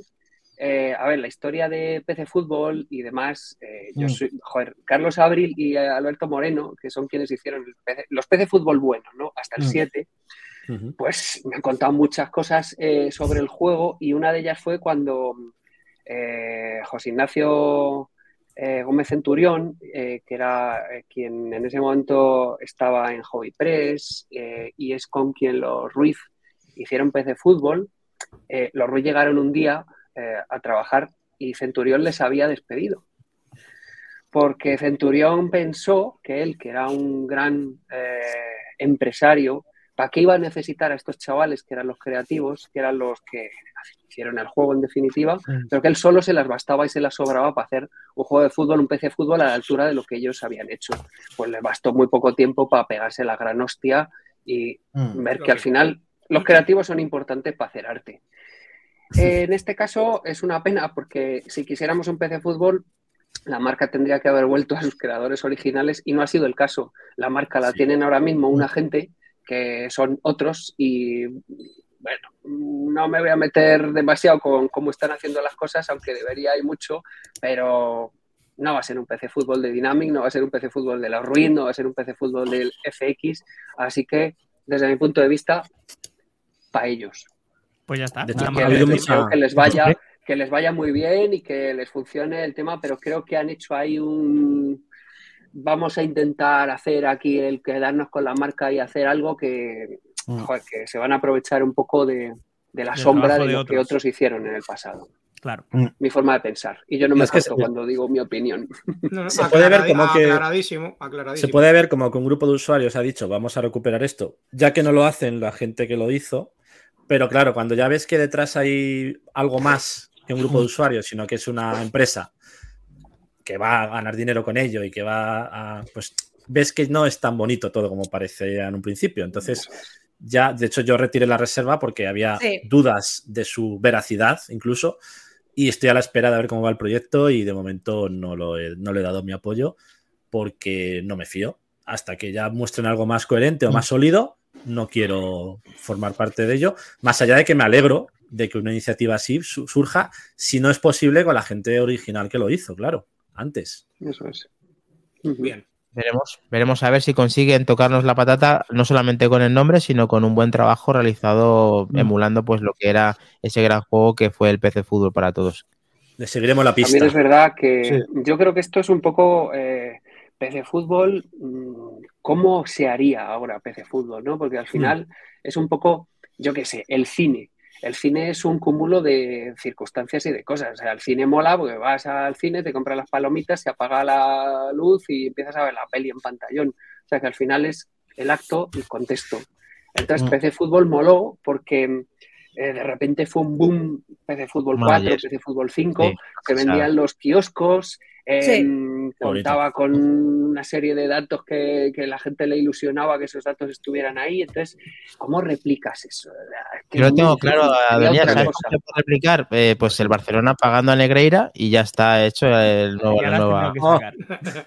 Ya estamos. Oh, Hablando así de cosas, ¿no? No mezclemos, hecho- no me- por favor, no mezclemos, no mezclemos. No, no, era, Bien. era un- era- era una pequeña broma. Mi récord, mi récord jugando seguido lo tengo con el PC Fútbol 6.0, 15 horas. 15 Madre horas seguidas. la época, claro, el 15 horas seguidas. Veía manchas en las paredes. Como- Del- de- veía cosas ya que no existían. Era una cosa increíble. Pero 15 eso, horas. Cuando tu madre eso- te eso- decía, ¡a comer! ¿Tú qué decías? van de viaje, Eh, se van de viaje. Ese que fue el problema. Ah, aprovechaste, ves, al final es... O un amigo, un amigo y yo Es una circunstancia también. Tu Joder, madre grande. estaba de viaje y tú aprovechaste para estar 15 putas horas una detrás de otra 15 jugando. horas seguidas Eso- con un amigo, ¿eh? Dur- no, era, dormimos esa noche. no era por eso, Kles, en tu adolescencia. Eso era porque estabas comiendo paredes de haber venido de fiesta y estabas como un búho. Todo se mezcló en una especie de. un bucle. Bueno, Bueno, pues ¿Cómo vamos. Alex Kidd, 36% con Metal Slug, están disputándose el juego de la semana. Os animamos a que sigáis votando, que ya parece que sí que se anima un poquito más la cosa porque ya tenemos unos cuantos, unos cuantos votos. Vamos Venga, por voy a darle. seguimos. Venga, para adelante. Vamos con otro juego que está presentado para este mes, un juego que engloba varios juegos y que también puede generar algo de debate, porque es un juego que por un lado está bien que vuelva, porque mucha gente quiere que vuelva, aunque ya está en otras plataformas, y por otro lado dicen que el precio es excesivo y si es necesario otra vez sacarlo en físico. Se trata de Final Fantasy Pixel Remastered. Oh, que Llega en abril a PlayStation 4 y Nintendo Switch. Y el vídeo está sonando. Ah, vale, que está ahí. Eh, estará disponible para Play 4 y, y Nintendo Switch el próximo 19 de abril a un precio de 74,99. Hostias. Este pack engloba los seis primeros juegos de la saga. eh, ha confirmado su fecha de lanzamiento y el precio. Entonces, como decimos, pues tendremos estos seis primeros juegos. No solamente traen de vuelta los juegos originales como se conocían de aquella época, sino un repertorio de novedades interesantes, y ahí está un poco la gracia, como la opción de desactivar los combates aleatorios o modificar las bandas sonoras originales. En Play 4 también vendrá con una sorpresita que es la si la compramos la colección completa, nos dan un tema para nuestra consola, qué generosos. si compramos cada entrega por separado, recibiremos un avatar especial. Ahora sí que lo tenemos en nuestro perfil. Viene con una buena lista de títulos bajo el brazo y, eh, eso sí, trayendo de vuelta esos clásicos originales de esas seis primeras entregas. ¿Qué opináis de esta entrega? ¿Es necesaria? ¿Es una ñorda? Mm, es estirar más el chicle otra vez. Eh, que entiendo que si separas el precio de los videojuegos por separado tampoco es ninguna barbaridad. sí, Pero es que eh, es eso, es estirar el chicle otra vez. eh, a mí me da la sensación de que la empresa ya no sabe hacia, hacia dónde tirar, solo hace que remakes y remakes y remakes y remakes y no avanza en nada más. Y lo poco que presenta por separado se mete cada hostia que es brutal y no sé, a mí me parece totalmente innecesario. Hombre, que no los haya Porque jugado. Además, pero es que además lo que aporta bien. que es el- los combates, o sea, mejoran algo al original, quitarle los combates aleatorios. Han No. estilizado un poquito los gráficos y de lo de las bandas sonoras y los combates. o sea, A mí me Yo- parece totalmente innecesario. Rápidamente creo que juegan con la nostalgia, eh, editan o meten opciones en las cuales el juego original ya lo tocan eh, y ya no es igual, digamos, de casposo Mm. o, de, o de lo paciente que tiene ser por esos combates que no ves y que de repente te saltan yendo por ahí en todos los títulos, más allá de que en uno de ellos hayan metido la famosa escena del teatro eh, con voces y demás. Eh, pero bueno, están, como dice Mac Trompas, tirando el chicle porque esto iba a ser eh, un juego final de Square para, porque estaban prácticamente en bancarrota, de ahí que se llame Final Fantasy. Y a partir de ahí la gallina al huevo de oro y a esto nos remitimos. Oh, yeah. A mí las iniciativas de que suelen hacer eh, todos los juegos que han sacado me parece interesante, pero siempre hay alguno que te falta y entonces es cuando ya se deshace todo, porque ahora sí que es verdad que van a englobar todos, pero ¿cuánto in- ¿cuántas veces nos han vendido esto mismo? Porque siempre te faltaba alguno, empezaba en el 3, empezaba en el 4, mm, bueno, eh, yo sería, no sé, no sé cómo podría funcionar, pero se basan en que la gente mm, compre incondicionalmente estos juegos porque es amante de este juego y le va a gustar a mucha gente y se va a comprar seguramente. Y el tirón del 16 que sale en junio. Sí, claro, Fantasy si es que 16 sale en junio. Vamos a aprovechar. No. eh, no dan puntadas sin hilo, está claro. Exacto.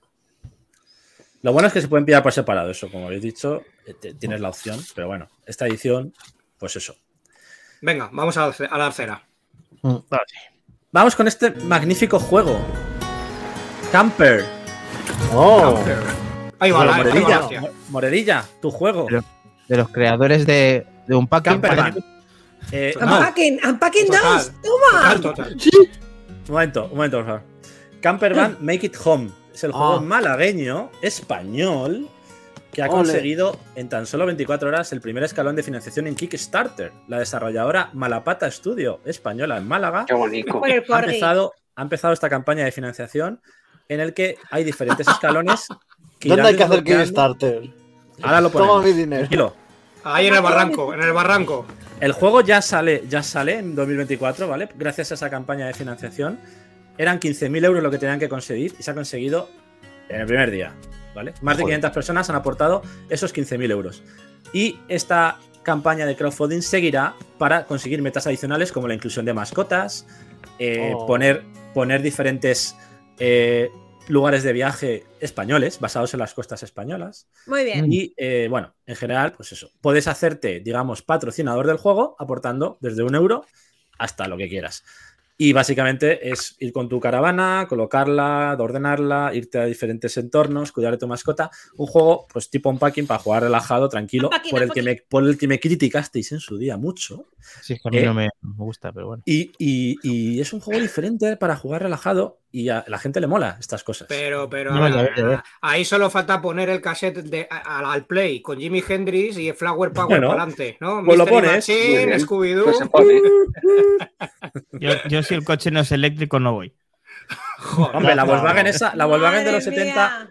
muy eléctrica no creo que fuera. Bueno, hay una versión nueva. Hay una versión Ahora, nueva. ahora hay la Volkswagen Fuzz, que vale también 70.000 euros.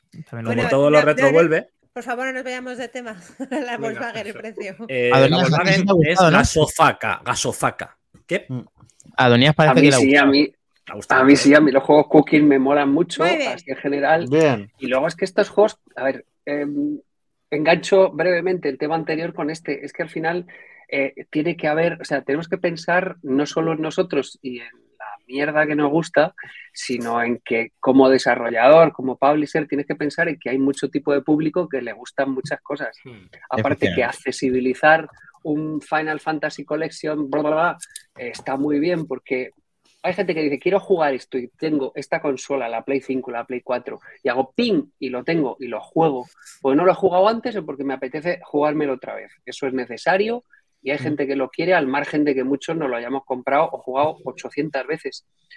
Pues tiene que haber un tipo de usuario entre los cuales me cuento que este tipo de juego le mola un montón. O sea, hay gente que colorea y que se relaja coloreando y que se relaja mm, pintando como cuando se pintaba hace mucho tiempo con las ceras o con los plastidecos o con lo que sea. Pues esto es un tipo de juego que a la gente le mola. A mí me mola un huevo.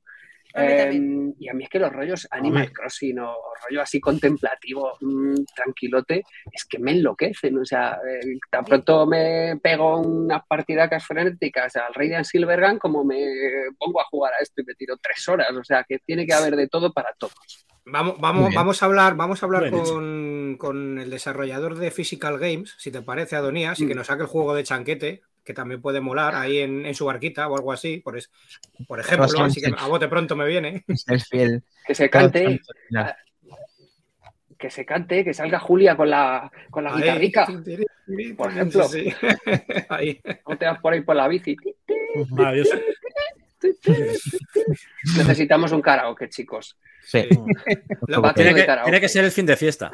En breve, en breve, en breve. Back to the karaoke ya. Bueno, karaoke venga. ya.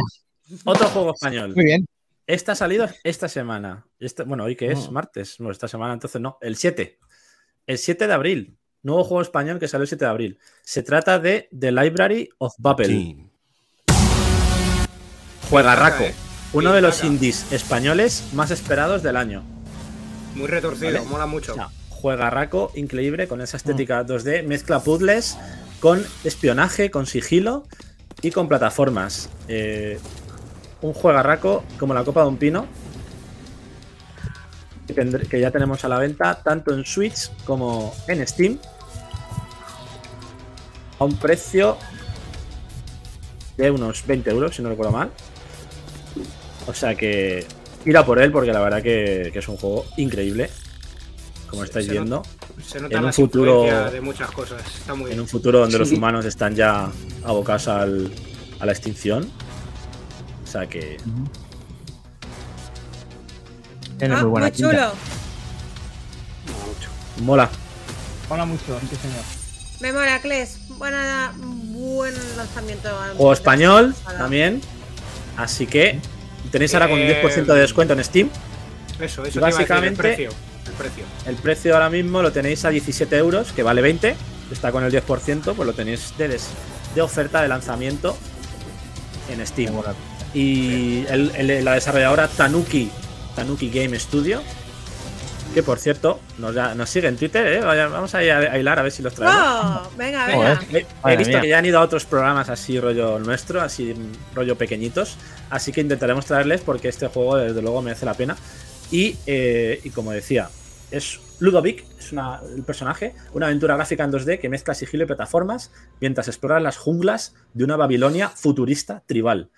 Descubre los secretos de la gran biblioteca, su repentino cierre y los misterios del mundo desconocido y hostil. Lo distribuye Neon Doctrine, que también nos sigue en Twitter.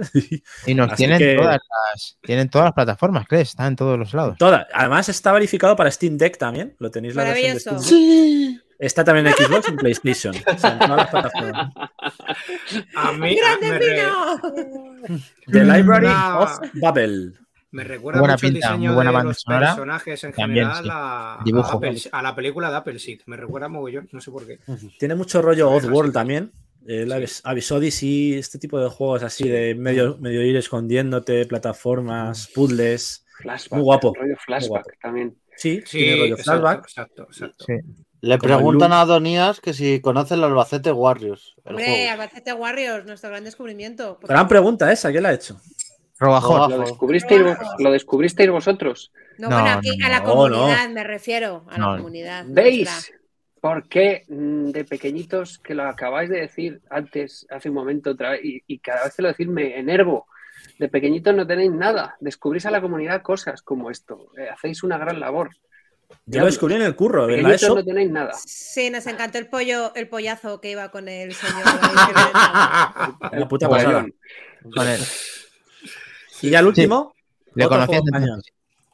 Otro juego español que salió el pasado 30 de marzo. Estamos hoy de juegos españoles con el Last Door, con el Library of Babel, con el Camper Van y este que es el Anjaroth de Queen's Tyranny. Es un Metroidvania que salió el pasado 30 de marzo y muy chulo también, os va a gustar así, muy, muy actu retro también. Joder. Helcon, este te va a gustar a ti. Esto es una maravilla. Bueno, salió el 30 de marzo para Switch y Steam. Hay que viajar a las profundidades de Anjaroth, una planta asediada por la tiranía de su reina. Lucha por la rebelión. Contarás con un conjunto de armas, objetos y habilidades que te permitirán explorar todas las posibilidades del combate de juego. Diviértete combinando tus armas y habilidades para acabar con los enemigos con estilo. Mecánicas de juegos de acción plataformas 2D clásicos, con toque moderno. Sistema de apuntado libre, ojo, que esto es importante, que da Eso lugar a intensos mucho. combates en los que buscar el ángulo de disparo perfecto. Variedad de armas, muchos niveles de juego en el superficie, en el manto, en el núcleo, atravesarás ciudades, nidos de arañas, minas, laboratorios, hasta llegar a la capital del régimen. Y encuentra todos los cascos escondidos en los niveles, descubre todos los secretos que esconde este planeta.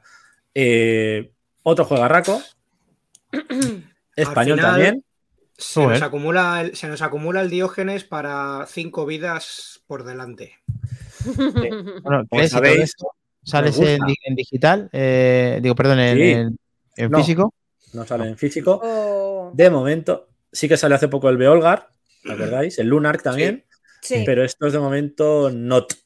No salen en, físico. El Lunar nos dice Nacho Sinsenet que le Está está dando caña y Juegazo, ¿no? Para, para mí es otro nivel. Bueno, yo lo tengo, lo- gracias a Wonderful, a, a- a Gio. Sergio, lo tengo en la Xbox pendiente de jugar y otro que es tipo flashback. Muy, Sí, sí, muy buen gracias, jugador. Flashback. Muy chulo. Gracias. Gio. Sergio. Sí. Has votado además. Os digo el precio, 14,99 en la ESOP digital, ¿vale? 14,99. Buen muy precio. bien precio. Ok, ok. Buen precio. Y eso es todo, amigos. pues eso es lo que os traigo hoy. Actu retro, actualidad, noticias. Muy Ya bien. Eh, Robajón dice que muy bien por el producto nacional. Pues sí, señor. Pues así Siempre, disfrutamos de todas esas iniciativas. por Y pondremos en el chat de Telegram la, la web del Kickstarter del Camper Van para Sí, que por si quieres apoyar. ¿Vale? Sí. Muy bien. La busco. Vale. Venga. Moredilla estamos dentrísimo ahí ya. Sí, hay que apoyar eso, hombre. Saltamos, seguimos. ¿Lanzamientos? Minotauro. Lanzamiento. Venga. ¿Le hacemos preguntas a este señor? ¿Qué hacemos? O, o- o Sal- que diga lo que le dé la gana, ya está. Unas, unas preguntitas, una ronda rápida de preguntas. Venga, va. A ver, a ver. Trompa, pum, pum, pum. trompa. Yo, ¿Qué yo tienes para tengo, una que le tengo especial cariño, es una cosa que estuve Venga. leyendo y, y me quedo. yo, eh, este buen señor, en su momento, si no he leído mal o lo he entendido, lo he entendido mal, trabajó con el que para mí eh, ilustraba más y mejor eh, los videojuegos de la edad de oro del, del software español, que el gran Alfonso Azpiri. Mm, Y mi pregunta es que una vez trabajas con, con- con Dios, al menos para mí, eh, que descanse en paz, si no recuerdo mal, este buen señor nos dejó hace poco, Seis añitos, ¿no? eh, ¿se se puede aspirar a más? Es decir, ¿hay alguien que ha podido llegar al nivel del buen, del buen Alfonso? Ay, me vais a hacer llorar. Eh, me emociono mucho cada vez que me sacan a mi querido Alfonso. Eh, fue eh, irrepetible en su arte y como era como persona. Él se labró una carrera por mérito propio, pero es verdad que luego Rafa Corrales lo llevó a Retro Madrid y él redescubrió su carrera gracias a los fans que hacían colas interminables, que más que una cola era una caracola de gente alrededor de la nave 16 de Matadero con su jueguico esperando a que Alfonso eh, se lo firmara. Él siempre decía, pero chato, ¿has visto? Eh, los juegos de PC siguen gustando. Joder que sí siguen gustando, pero sobre todo él cumplió su función. Eh, consiguió que el juego español, que aquí somos creo todos muy de algo por lo que no sois grandes, sois enormes, eh, el producto nacional eh, llegó lejos porque fue algo único gracias a las portadas de Alfonso Azpiri. Eh, los juegos de Dynamic primero y los de Topo después eran fácilmente reconocibles como producto nacional fuera y fue gracias a Alfonso. Eh, yo siempre le decía de cachondeo, digo, tú eres un cabrón. Digo, porque mm, hacías unas portadas que luego el juego era lo que era, ¿no? Era un amasijo de píxeles y claro, mm, igual, eh, la época de los años 80 eh, afortunadamente ya no nos venden nada con tetas, pero en su momento nos vendían todo poniendo tetas. Y Alfonso era muy de tetas, pero bueno, porque le pedían tetas, ¿no? Entonces, eh, consiguió hacer eh, identificable en todas partes el producto nacional. Realmente sus portadas eran y son maravillosas. Fíjate, ¿sabéis qué vale este original que aún lo tiene mm, eh, la familia de Qué Alfonso? el 30.000 euros, si queréis haceros con él. Madre mía. Casi nada. Eh, pasada. yo, Si yo- como decís. Sí, perdón, perdón. Uf, la colmena. Uf. No, yo, yo nada más. muchas cosas de cada una de las carátulas, eh, muchísimas cosas, pero sobre todo, eh, hablando de Alfonso, eh, trabajar con él, llevarle a ferias era maravilloso porque te partías el culo. él no pedía más que dame una bolsa de patatas fritas, esto, esto es cierto, y, y aquí vengo a firmar. Y en Qué los grande, últimos tiempos, grande. pues venía con alguna de sus hijas y, y acababan Madre mía. firmando juntos. eh, y era maravilloso. Eh, yo recuerdo que en los últimos años de su vida em, yo quedaba mucho con él porque ya me había contado que, que tenía los días contados. Entonces trataba de ir a verle mucho por la zona de su casa y nos íbamos, de, nos íbamos a comer fuerte, nos íbamos a beber todo lo que podíamos. Homenajes. Eh, de hecho, la, la cuenta de Twitter se la creó porque yo le lié, quiero decir, yo le emborraché. Él no quería hacerse un Twitter bajo ninguna de las maneras. Grande, grande, grande. Entonces, claro, entonces eh, di- dice, pero chato, ¿para qué me voy a hacer yo eso? Digo, pues porque eh, vas a conseguir llegar eh, con tu trabajo mucho más lejos de lo que vas a llegar en ferias o en cualquier otra parte. Total, que nos Ah. fuimos de orujos y cuando llegó a casa eh, se hizo un Twitter y su primer, si vais a, a su cuenta, que aún está por ahí, evidentemente, eh, el primer tuit que puso es, por culpa de Adonías estoy en esto, que Dios nos pille confesados o algo así. Bueno. Pero porque bueno. eh, se- nos chuzamos y él fue a casa, me hizo caso, se hizo el Twitter y por eso es por lo que por lo que puso ese primer tuit. Pero sobre todo, pues eso, una gran persona, un tío súper humilde, un tío que no era consciente de cuánto nos hizo soñar y disfrutar. Y es que no hay más que ver, o sea, lo que estáis Es ahí mostrando, o sea, Camelot. Warriors, esas portadas son mitiquísimas. Él no pedía más que contadme algo del juego. Y él hacía lo que le daba la gana. En muchas ocasiones el juego eh, estaba más o menos avanzado y él pues veía algo, veía no sé Mm. qué, y, y- y- pero en muchas ocasiones pues va de un tío que no sé qué, y encima fíjate qué argumentos, ¿qué le vas a contar a Alfonso?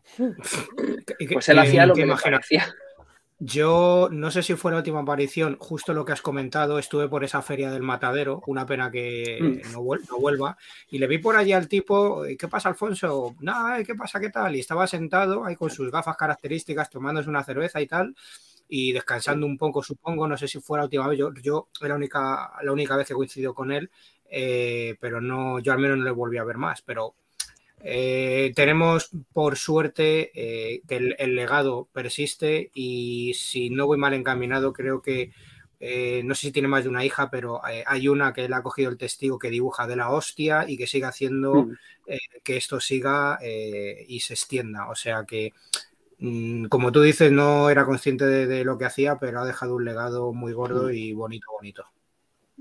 Tiene más de una hija, pero la que dibuja, que es Lorena, os voy a contar una anécdota que me la contó Alfonso. Lo que pasa es que eh, si se lo preguntas a Juan y a su, a su viuda, va a decir que eso es mentira.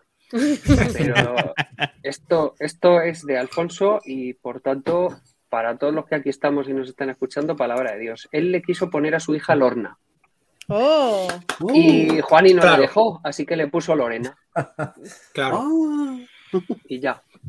Pero sí, Y buena. Eso es mentira. Y Alfonso dice que no, que es verdad, que esto fue así chato que esto. Qué bueno. qué grande, qué Alfonso. grande. qué bueno. Grandioso, grande. grandioso. Yo tenía una pregunta de tu época de. Bueno, de tu época, Retro Gamer. ¿Qué, qué época, no? Eh, Época. Sobre todo, Casi, casi actual. casi actual y pasada, ¿no? Eh, realmente, a mí lo que me flipa, por lo que he leído, ¿vale? Desmiénteme si me equivoco, que más allá de, allá por 2012, si no me equivoco, cuando te hiciste cargo de Retro Gamer España en, en esos números 4 o 5, ¿no? De, de Retro Gamer, mm, lo que me ha flipado ver realmente, porque dices, lo normal es, te encargas de la Retro Gamer España, pues traduces la inglesa, ¿no? Y la traes aquí y tal.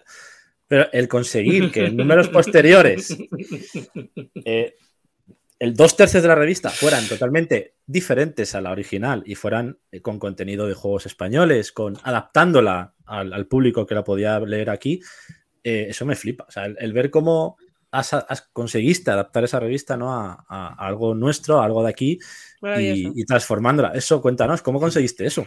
No sé, ¿es verdad o, o no?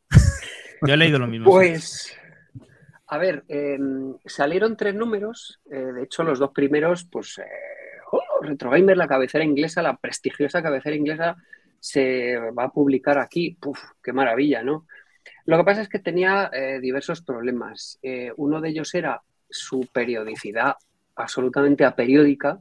De hecho, recuerdo, éramos muy foreros por esa época y, y yo andaba mucho por los foros de Vandal y de EOL Hostia. en EOL me metía mucho porque yo me encantaba cacharrear. Mi primera PSP, estabais a- me estaba acordando cuando contabais antes de las portátiles, digo, ya que importé la PSP y nada más caer en mis manos la pirateé o la hackeé o la liberé para meterle emuladores y cosas y luego no jugaba nada de eso, pero me encantaba el decir. Molaba "Mm, hacerlo. La tengo hackeada. Claro, digo, claro, digo, intentar eh, correr el, el rondo Blood para no jugarlo, para que funcione. Y, y disfrut- he disfrutado siempre mucho con esas cosas. Pero en los foros se decía, va a salir el número siguiente, a ver lo que dura. Si es que no sabemos si le está comprando, pues cuando me hice yo cargo de la revista, que básicamente fue porque escribía Hobby Press y dije, a ver, esto no puede ser así. Eh, hay que meter producto nacional, hay un legado enorme aquí que tiene que salir. Si la Retro Gamer se publica en España, tiene que haber contenido español. Eh, la gente tiene que saber cuándo sale. Entonces, mm, cuando yo me hice cargo de la revista, eh, lo primero que quise es a revistar la revista. Darle secciones. De hecho, metí muchas secciones que ahora no existen, pero porque en ese momento eh, estábamos con Mundo Pixel a saco, entonces mm, eh, el retro gamer de aquella época, si la veis, es muy Mundo Pixelera. Es muy de dar mucha caña, Muy libre. es muy loca. Efe- Efectivamente, muchos artículos de opinión. eh, metí una sección que era el momentazo, que era un pantallazo, pero no vamos a hablar del juego, sino mm, lo que ese momento significó para mí. Yo recuerdo que hablé de Daytona USA y cómo aquello me, me voló la cabeza eh, el ver en la recreativa cómo se reflejaban las nubes en, en el, en el cristal Hostia, del ¿verdad? Hornet, ¿no? Ese tipo de cosas que, que lo contábamos muy desde lo personal, desde lo absolutamente subjetivo que éramos y somos escribiendo, ¿no? Entonces eh, metimos, metimos columnas de opinión eh, y sobre todo una de las cosas que quise hacer eh, era, en el primer número, digamos, que cogí yo como, como ya que puedo decir, como mía, pero está muy feo decir mía, mía y del equipo que le hacíamos, John Toner, Javi Sánchez, eh, Bruno Sol llegó en el número siguiente, eh, Alt, que está ahora eh, la revista como redactor, que es Jaime González, y yo creo que nadie más, pero mm, eh, todos teníamos nuestra opinión, todos teníamos nuestro, nuestro estar ahí, y, mm, y quise que en ese primer número, que creo que fue el 5, el 4 aún había mucha parte traducida, y metí un artículo eh, que era una entrevista a Paco Pastor, que os confieso que la tenía para Games TM, otra revista en la que colaboraba entonces, que era en Z. Entonces, esa entrevista la tenía para Games TM y dije, "Va, me la Gamer". y, y fue el primer contenido español como tal que hubo en la revista. Entonces, eh, dediqué una página, como os decía, a la revista va a seguir saliendo, y no solo va a seguir saliendo, sino las fechas en las que se va a publicar son estas, estas, estas, estas. O sea, ya se volvió trimestral y además metí los regalos de suscripción Mm, que era que le pedí a. Andrés Amudio el, el Cozumel que no eh, había visto la luz. Es decir, Joder. él fue a Dynamic Es con ese eso- juego y, y- y Dynamic no se lo publicó, pero le puso a, a Samudio eh, Aventuras AD a su cargo, ¿no? Para que sacara aventuras conversacionales. Pero ese juego del año 87 quedó inédito y yo se lo pedí a Andrés, que no ejecutaba el juego, por cierto, o sea, le, le- le hicimos nosotros ejecutable y, y fue uno de los regalos de suscripción. Y otro era un inédito de, de- precisamente de Dynamic, que estaba hecho, pero Dynamic no lo publicó porque mm, quería versiones para todas las plataformas y quienes lo hicieron solo hicieron la versión Spectrum. Y tenía portada Spirit, el Vega Solaris. O sea, salió en las revistas de la época, se va a, publicar esto, luego no se publicó, pero yo se lo pedí a quienes lo hicieron y lo sacamos como regalo de, de suscripción. Entonces, era un poco la idea. ¿no? Que, Vaya que la gente supiera que esto mm, iba a salir, iba a seguir saliendo, iba a ser trimestral. Desde ese momento, pues ya así lo sigue siendo. Y que, y que bueno, pues que es una revista. Entonces tiene que, a revistarse, tiene que tener sus secciones. Y Claro. ahora, cuando, mm, Claro. cuando eh, la cogí, digamos, de nuevo con, con ganas de cambios por mi parte, eh, fui continuista, pero me apetecía poner una sección de bandas sonoras que hereda además el nombre Mm. que tuvo una sección que yo tuve en Superjuegos Stream, que es Sound Test. Qué bueno. Eh, sí, eso hacía falta. Y luego una sección Homebrew, eh, de, de todo el rato. Homebrew, que yo haría una revista solo de Homebrew, porque es, o sea, es increíble la producción de homebrew que hay, el homebrew maravilloso que hay. eh, Muy es, bestia. es alucinante. O sea, Hay, la- hay cómo gente, hay gente por ahí, las sí, sí. Hay gente por ahí que no sé qué hace que pequeñas, medianas, grandes compañías no les, no les han fichado, porque es acojonante. Mm. Eh, me- recuerdo, creo que recuerdo que además lanzó, lanzó la propia Sony, Sony España un reto, me parece que fue, eh, que quien fuera capaz, la primera persona, de meterle mano a una PS2 para hackearla, Sí. eh, le, co- le cogían para su equipo. Y fue una persona de aquí, de España. Y dije, hostias, es que hay, hay mucho talento y mucho coco fuera que, que- que está en las sombras. Desde Eso es un clásico. Eso pasó en ópera también. Eh, Pedro Ruiz, el director gerente de ópera, cuando Gonzo, el autor de Comandos, quiso luego mm, trabajar en ópera, eh, Pedro Ruiz le dijo, desprotege esto. Y hizo pim, pa, pum, y lo desprotegió y comenzó a trabajar en ópera e hizo el Goody con ópera. Mm. Eso es un clásico. Qué bueno. Mm. Ay, pregunta más eh, Mm. para Donías, aprovechamos. Seguimos, seguimos, para que tengamos todo el margen posible en el mismo contexto de tiempo. Vale, Mm. muy bien. Entonces tocan el lanzamiento de la semana. Sí, bueno, yo voy a decir que si queréis que viajásemos al pasado, porque ya llevamos una hora 37 gozándolo con ¡Oh! Adonías. ¿Qué Hombre, Entonces, bravo. ¿Hace eh, tiempo? No. No, hombre. Pero 20 minutos han sido de capulladas. No, hombre, no, Ya. pero tira, tira, tira tú de tu sección. Dale, dale. Sí, venga. sí, hombre, vale, claro vale, que sí. vale, vale, vale, vale, venga. Para adentro, siempre para adentro. movie. La gente sigue vamos. yendo a la cama cuando.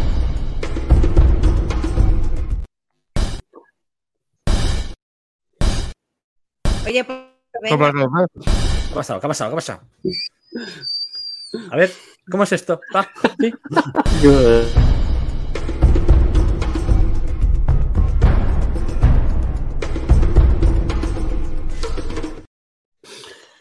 Lanzamientos de la. ¡Semana! Joder. Sí, señor. Sí, está así. Algún día, algún día lo haremos a la primera, lo prometemos. ¿Has visto, lo que tengo que aguantar todas las semanas? Esto no está pagado, macho. Es que es increíble. Y lo bien que lo pasemos. No, eso es verdad. Bueno, venga. Venga, vale, dale. Vamos a empezar con el primero. Lo siento, yo no hago flash, ¿eh? Esto es lo que Venga, dale. Pum. Tú, tú suelta ahí todo el retozón. Oh. ¡Oh! ¿Dónde sale esto? ¿Qué es esto?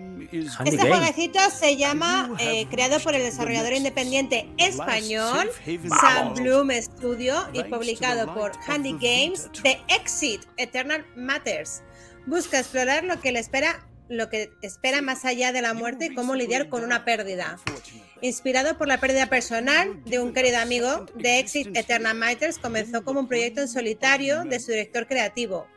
Desde entonces el juego ha evolucionado a medida que el equipo de Sandblom Studio creció hasta tener 12 miembros y comenzó a trabajar con la editorial alemana Handy Games.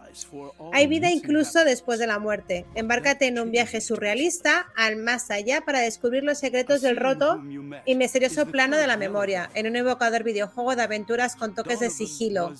The Exit fusiona la estética minimalista voxel de texturas simples con sorprendentes escenas cinematográficas complejas, efectos visuales realistas y animaciones basadas en la captura de movimiento. Al despertar, te encuentras en un mundo nuevo, surrealista e intrigante. ¿Dónde estás? ¿Qué haces aquí? ¿Por qué todo parece tan diferente? Empieza un viaje lleno de incógnitas y reinos rotos, pero con gente muy optimista, con escenarios majestuosos y paisajes inesperados y extraños. Descubre qué le ocurrió al plano de la memoria y ayuda a arreglarlo. Un viaje emocionante donde los puzzles, el sigilo, las plataformas y la acción serán tus herramientas para disfrutar de la cinematografía, las historias y los paisajes. La muerte suele ser un tema tabú y The Exit abre el debate sobre este tema tan intimidante, pero a la vez fascinante desde un punto de vista más positivo de lo habitual. Recuerda que al final todos vamos a morir, así que disfruta de esta oda que es la vida. ¿Qué os parece, chicos? Joder, qué bonito. Sí, qué bonito. Un esqueleto cariñoso. Me ha encantado. Eh, ¿Dónde sale esto, em, Almudí? lo- se llama ¿Dónde The sale? Exit. The Exit. Ah, bueno, esperar, efectivamente, os digo dónde sale, perdonad. Se No, llama no. The Exit eh, Eternal Matters, ¿vale? Sale Ah. para PC, Play 4, Xbox One, Play 5, Xbox. Ese sale el día 14 con textos en español y voces en inglés. Y lo mejor de todos es que vale solamente 19,99, chicos. Así que. ¿What? ¿What? ¿No? Así Eh, es. Joder, Lanzamiento, 17. Sí, sí. Yes, Recordad poner la fecha del 17 que tenemos ahí. No, sale el 14, 14, 14, ah, perdón, 14. 14, perdón. El 14. 14. Es- Bueno, 14. me alegro que os haya gustado, descubriendo cositas. Si son españolas, ya sabemos que nos gusta más. Sí. Sí, Sí. curiosete, curiosete. Jugazo. Muy bien. Venga, Vino, te toca. Mira, está Sí, pues cuidado porque a- a- aquí, aquí hay mucho fantasma, entonces. Pues esto es que por fin, por fin vamos- lo vamos a tener para otras Hombre, consolas, que hombre. estuvo en Play y ahora viene Bien. para Xbox, Ghostwire Tokyo. Mm. Ghostwire Un año Tokyo. después. Sí. Va a salir en Game Pass y eh, sale para PC y para Xbox One y no para perdón para Xbox Series X. Eh, Sale solo para la nueva generación. Solo nueva generación. Sí. En Play solo sale para Play 5. Y eso A mí, este, a mí este me llama la atención mucho. Todavía no Muy lo he catado esperando a que saliera en Xbox. Es Genial, muy porque muy Game buena encima lo tenemos ya. ¿Qué día, Minotauro? ¿Hemos dicho? Pues sale mañana, el miércoles. Mañana. O sea que por la tarde a las 7 o así como siempre lo tendremos en Game Pass. Sí, el miércoles Pues 12. habrá que probarlo este, ¿eh? Bueno, a veces lo Lo ponen por la noche, ¿eh? Bueno, estaremos ahí atentos. Mola, mola. A mí todo lo relacionado con Japón y las rayadas mentales que se, que se meten me molan. Y tiene ese se toque de fuman, terror. decir que se fuma. Tiene ese toque de terror que le da un toque muy guapo al juego. Sí. Más eso, terror. está- Y el que, el que se lo quiera comprar sale por 69,99. Perdón. Bueno, lo miraremos en Game Pass y que os quiera comprar, pues adelante con 69,99. Perfecto, Minotauro. Bueno, bueno saberlo, claro. Vale. eso está el Blockbuster. Efectivamente. Se ha quedado en Game Pass. Recordemos que este juego es de Bethesda Sí. y salió exclusivo para Play. Sí. Curioso, pasa caso es que curioso fue- como, como pasó con el Deathloop, que tardaron un tiempo en salir en Xbox, a pesar de que Bethesda. Los acuerdos pre-compra, ¿no? Claro. Sí, curiosos- casos curiosos que se dan. Almudi, ¿tenemos más lanzamientos? Sí, ¿no? Yes. Seguimos. Este se llama Esto ya me Pero está esto como mola. Esto como mola. Hand the Night, desarrollado Pues, por. ¿Qué ha pasado? Hand the Night. Hand the- muy Hand the. Morning. Morgenar. Hand the Morning Night. A ver, otra vez, desde el principio. Venga. Vale. No toquéis nada, coño, no me rompáis las cosas. vale. Hand the Night. Desarrollado por Moonlight. ¿Otra vez? Bueno, sigo, da igual. Sigue. Este bucle. Venga, Moonlight Games, editado por. Dantean Entertainment. Hand the Night es un prometedor acción RPG que se lanzará para PC el día 13. Solo PC. Aunque joder. también hay. ¡Cállate, coño! Aunque hay versiones confirmadas para consolas sin fecha aún confirmada. O sea, hay versiones Claro. para consola que no está confirmado, Buah. pero saldrá. Vale, Vale, Nos vale. encontramos en la novena edad de la humanidad. El ciclo del día es dominado por humanos, el de la noche por horribles criaturas. A pesar de sus encomiables esfuerzos por la llegada de cada noche, la humanidad es aniquilada. Pero se ve el vídeo, ¿no? Se queda parado. Sí, Sí. Se ha medio parado. Piquín. No pasa. Pues estoy por red, chicos, lo siento, no puedo hacer más con la ¿Qué vida. tal, Queen? Un ¿Qué grupo de humanos. Conocido como los acechadores descubrirán cómo usar el poder de la oscuridad a su favor y combatirán ferozmente con la noche usando el fuego contra el fuego. Desgraciadamente no fue suficiente y con cada nuevo amanecer la humanidad florecía sabiendo que la llegada de la oscuridad iba acompañada inevitablemente de su extinción. Finalmente la humanidad, oye, me siento fatal que se vea fatal el vídeo, pues bueno. No, no, no, Finalmente la humanidad encontró un artefacto de un gran poder al que llamaron el sello de la noche, permitiéndoles detener el ciclo de un día eterno, a cambio de un juramento de sangre que los acechadores estaban dispuestos a pagar. El sol reinó durante cientos de generaciones y por primera vez la esperanza era un radiante faro de luz. Ostras. Cientos de generaciones pasaron en un día perpetuo. Como los engranajes del destino se movieron una vez más, el sello se quebró y el sol empezó a caer.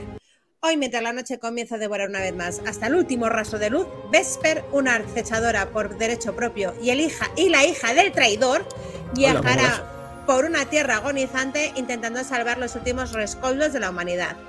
Ella caza ahora en una carrera contra el destino y mientras las sombras se alargan tanto en el mundo como en su mente. Eh, crea tu propio will, adapta tanto a tu estilo de juego como a los jefes finales concretos, penaliza las mejoras de tu arsenal, Cle, siempre que leo estas mierdas me acuerdo de ti, y utiliza el equipo que mejor se adapte a tu ritmo de juego, daño crítico, robo de vida, envenenamiento, combate melee, potencia de fuego, entre otras. Recolecta viales, plumas de cuervo, lunaritas y noctilia. Eh, acepta cacerías en el nido de cuervo, vamos, que te vas cargando así como un poco jefes que hay por ahí escondidos, encuentra sus guaridas y acaba con ellos, poniendo fin a su miseria. Cada caza complementa, complementada te permitirá mejorar tu salud. Y para terminar, que me está mucha, dando mucha rabia que no se oiga, porque para terminar, disfruta de una banda sonora original con ambientación oscura adaptada a cada momento. Jefe. Y localización con la colaboración de Hiroki Kikuta, que es el Oh, Dios. compositor de Secrets of Mana. Kikuta.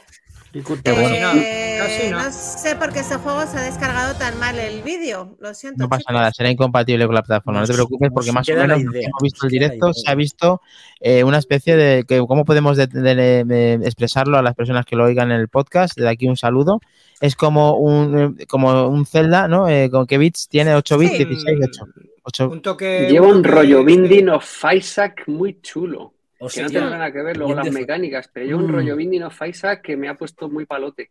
Mm. Oh, me O la alegro. Para la, para la mamada, mejor palote. Ten- tenemos un sticker para eso, Adonías. Así hemos venido y así seguimos. A 9000. palote hay un... A ver si lo encontramos el sticker. Y se Te lo da- ponemos uy, a te- Adonías. Dale Este- mientras, Mino, dale mientras, Mino. Mm, Venga. elemental, querida Moody. Mira, ¡Oh, está el dando- Oh, oh, oh. Esto es. Ojo. Porque sí, es para lo que nos gusta la literatura y demás inglesa. Esto es, esto es, es una mezcla de Sherlock Holmes y los relatos de Lovecraft. O sea, es Maravilloso. el juego Wow. que salió en su día en 2008. No sé si alguno lo jugaste. No. Sherlock Holmes de Awakening. Pues es un remake que ha salido, que sale ahora y sale para todas las plataformas, ¿vale? Me encanta. PC, Play, Xbox, Nintendo Switch. O sea, sale para ¿no? todas. Y tiene una pintaza, es eso. Es el mundo. Es Holmes con el mundo de Lovecraft, de monstruos. Con, es un con puzzles. O sea, es sobre todo un juego de puzzles y, de- y demás. Algo de acción. Pero sobre todo el tema de puzzles. Y pasadillos y demás. O sea, no sé, no sé qué os parece, pero tiene una pintaza Total. Me espectacular. encantan estos juegos. Es- Me lo pillo Es mi mierda, o sea, totalmente mi mierda. Bendito Totalmente es. enganchadas estas mierdas. ¿Cuándo, Adonías. tenemos esta maravilla, Minotauro? Pues sale sale el, el bueno, sale ya mañana, el día no, no, sale el día 11, El día Ah, 11. Ah, Hoy. Hoy, martes eh, 11. El que esté viendo el directo sale hoy. Si no, es el viernes 11. Hoy, que se Martes emite ya. 11 de abril, ¿vale? Martes 11. Muy bien. Almudi, eh, como dice- el nombre del juego es- anterior. Eh, eh, Hunt of Night, eh, Cazador de la Noche. Hunt of Night, vale. He puesto el vídeo en el Ah, grupo de de Telegram. chiquito la calzada, Hand Night. Hunt the Hand the Night. Mother. Quería decir el juego este de eh, como dicen por aquí, es mierda de la buena. Mierda la buena. Pero Mierda seca, guapa. Vale, dejarme, dejarme comentárselo el último porque es que lo he Mm. visto y, y me he acordado mucho de Mino. Mino, te I love you, ya lo sabes. Entonces es que tenía que ponerte este jueguecito solo para ti. Mino, Mino Games. ¿Qué tenemos? En el volumen. ¿Los tres cerditos o qué? Uy, Fa- Fabeldom se llama. Bienvenida sea su alteza. Estas extensas tierras te están. O sea, es- soy yo la Almudi, del ¿Qué te pasa con los vídeos, tía? Sí, bueno, no pasa nada, déjala. No pasa. ¿Por Dale qué no caña. funciona. Bueno, Dale, dale caña. Bueno, estas tierras te están esperando a ti y a tus colonos. Feideldom proporciona una manera accesible e intuitiva de jugar a juegos de construcción de ciudades sin necesidad de hacer grandes cálculos ni optimizaciones para que tu reino funcione. En un mundo donde los cuentos de hadas hacen realidad, podrás ser testigo del crecimiento de tu ciudad, observar las vidas de tus ciudadanos, eh, podrás y las relaciones de tu reino con los demás cambiar, verás. Encuentra la tierra prometida y prospera en ella. Necesitarás todos los recursos disponibles para expandirte y prosperar. Construye y da forma a una ciudad digna de tus futuros habitantes. Construye tu propia economía, intercambia recursos raros para crecer y evolucionar. Fabledom ofrece decenas de formas de interactuar con otros reinos. Las vías diplomáticas que uses afectarán a tus, a tus avances. Mino, cásate con una reina o con un rey, lo que tú prefieras. Los amoríos influirán mucho en la forma en la que juegas y disfrutas del juego. Se- el juego se centra en el amor y la justicia, lo cual hace que las mecánicas de construcción de ciudades sean novedosas. Elige un campeón que te organice la patrulla de la ciudad y defiende tu reino contra los vecinos malvados y sus súbditos. Vive en un mundo de cuento donde encontrarás gigantes, brujas, cerdos voladores y secretos ocultos. Explora cada rincón de este mundo mágico. Joder. Minotauro, yo veo aquí 1500 horas por lo menos. Sí. Maravilloso. Sí, sí. Mira, Maravilloso. mira los cerdos voladores, Mino. Es que tenía tu nombre en el juego. Madre Tenía mía. que ponértelo. ¿Cuándo sale esto? Que lo quiero ya. Esto sale, Pero- espera que lo tengo apuntado. Ay, no, no lo tengo apuntado. Bueno, es esta semana, te lo digo ahora mismo. Déjame que lo Vale. Añádelo, añádelo a tu lista de, les- de deseos que además ya puedes hacerlo según nos han anunciado en el tráiler. Wishlist, macho. Pero en estos juegos de, de- de pueblo, ¿por qué no meten el rollo amoríos y sobre todo los cotilleos de, Ah, de los amoríos? O sea, Claro. Que el hijo de la panadera se ha liado con. O sea, ese rapaki. Eso le falta eso. Estoy viendo al mota ahí, ¿eh?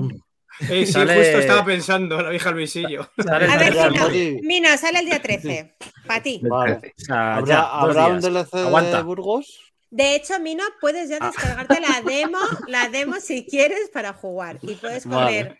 puedes comer morcilla, paella, lo que se te antoje, almejas, Morcilla lo que por- tú quieras. por donde Hay que quiera la explicarle luego a Adonías qué, qué te pasó en Burgos para que comprenda parte del puzzle, porque Sherlock Holmes todavía no, no es. No pasa Pero nada. bueno, Ya quiero conocer esa Ya se historia. por Al pasado, por favor, al pasado. No, antes, antes, antes de eso, si me Tenemos permitís, una sorpresita Sí. de Max también. un- Ah, ¿vale? vale. Tengo, aporte. siendo el pasado día, mientras grabamos en directo el, el podcast, el día 10, el día de la Pascua, el día de la mona aquí en Cataluña, pues he decidido, si os parece bien, unas pinceladas de los easter eggs o huevos de Pascua, un poquito más locos que he podido recopilar, ¿vale? Eh, para los que no sepan lo que es un easter egg o un huevo de Pascua en el tema de los videojuegos, es básicamente pues, un elemento oculto o secreto que se incorpora intencionalmente en el juego por parte de los desarrolladores, que puede ser simplemente un mensaje o un- una recompensa o una eh, mención a otro videojuego externo, ¿vale? Entonces, el, hablando con, con Adonías, me decía, hombre, vas a meter este, ¿no? Y le voy a dar el honor de decir cuál fue el primer easter egg o el primer huevo de Pascua de la historia, que ella me lo ha nombrado y, y además lo conoce de cerquita. Así que, Adonías, todo tuyo. Pero tú tienes más o. Yo o tengo más, yo tengo más. Es que, pero yo sobre todo quiero saber hasta cuándo podemos estar, porque es que yo tengo muchas cosas siempre que contar y tengo la sensación de que me voy a enrollar muchísimo con todo. El, el- Tú dale, el- el tiempo lo vas a marcar tú cuando digas, yo mañana tengo un viaje a Madrid. pues, Adonías, Mientras haya alguien tenemos- viéndolo, tú, tú hablas. Y... aparte, Adonías, de que puedes extenderte lo que quieras, eh, vale, tenemos que viajar al pasado, hablar del- de, este Black, que ahí sí vas a tener tu, tu Claro. momento también. eso es correcto. Así que tú, eh, lo que quieras, estás en tu casa. Hablábamos de Adventure, ¿no? De Adventure. Eh, amigo Sí. Mac Trompa, Sí, señor. pero tú, tú, tú, sabes la, his- tú sabes la historia de esto, por qué se puso ahí o por qué. A ver, Arranca yo, tú. yo- yo he hecho mi, mi pequeña de esto, no me quería extender demasiado por el hecho de que, yo qué sé, somos muchos y al final todo el mundo tiene que, Es que que solo estoy hablar y demás. yo, a eso voy. Pero bueno, vaya, básicamente el primer easter que se conoce, ¿vale? Como tal, pues fue en un juego de Adventure para la Atari 2600 en el 79, ¿vale?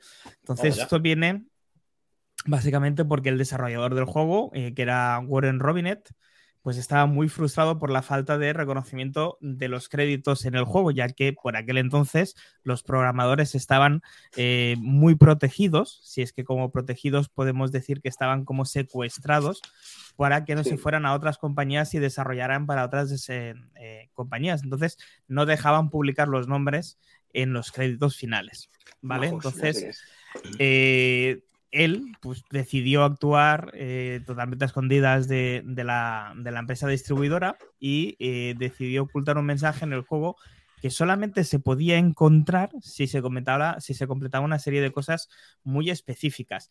He buscado lo que se tenía que hacer, es muy largo de explicar, no lo voy a hacer, la información Por está eso ahí. no quería arrancar yo. ¿Vale?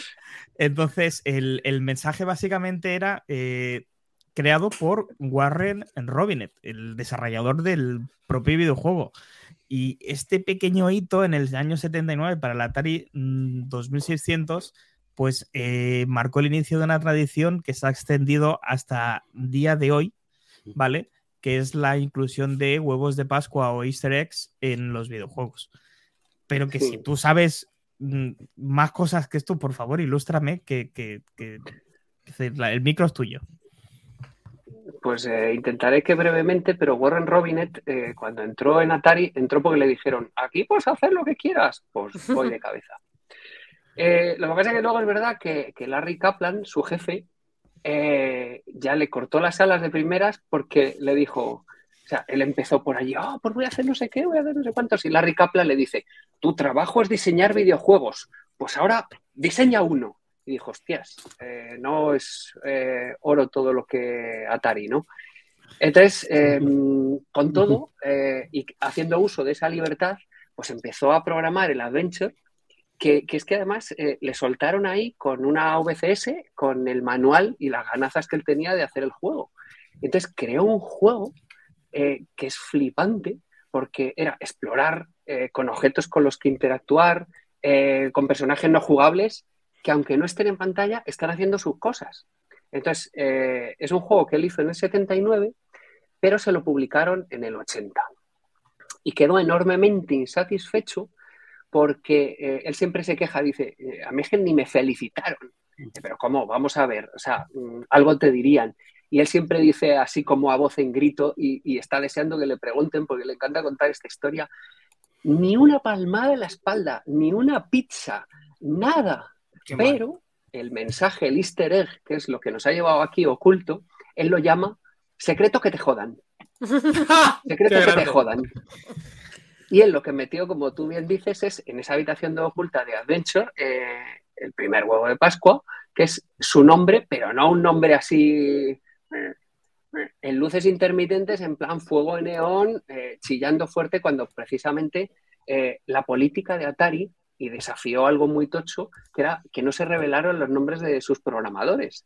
Entonces, eh, fue algo muy gordo cuando se descubrió y fue eh, una venganza o un preludio a una venganza, porque él evidentemente ya se lo vio venir y es fabuloso como muchas veces por, pues, por un desengaño amoroso o por un cabreo se hacen cosas que luego quedan para la historia y, y- y es maravilloso como fue este efectivamente el primer easter egg de toda la historia.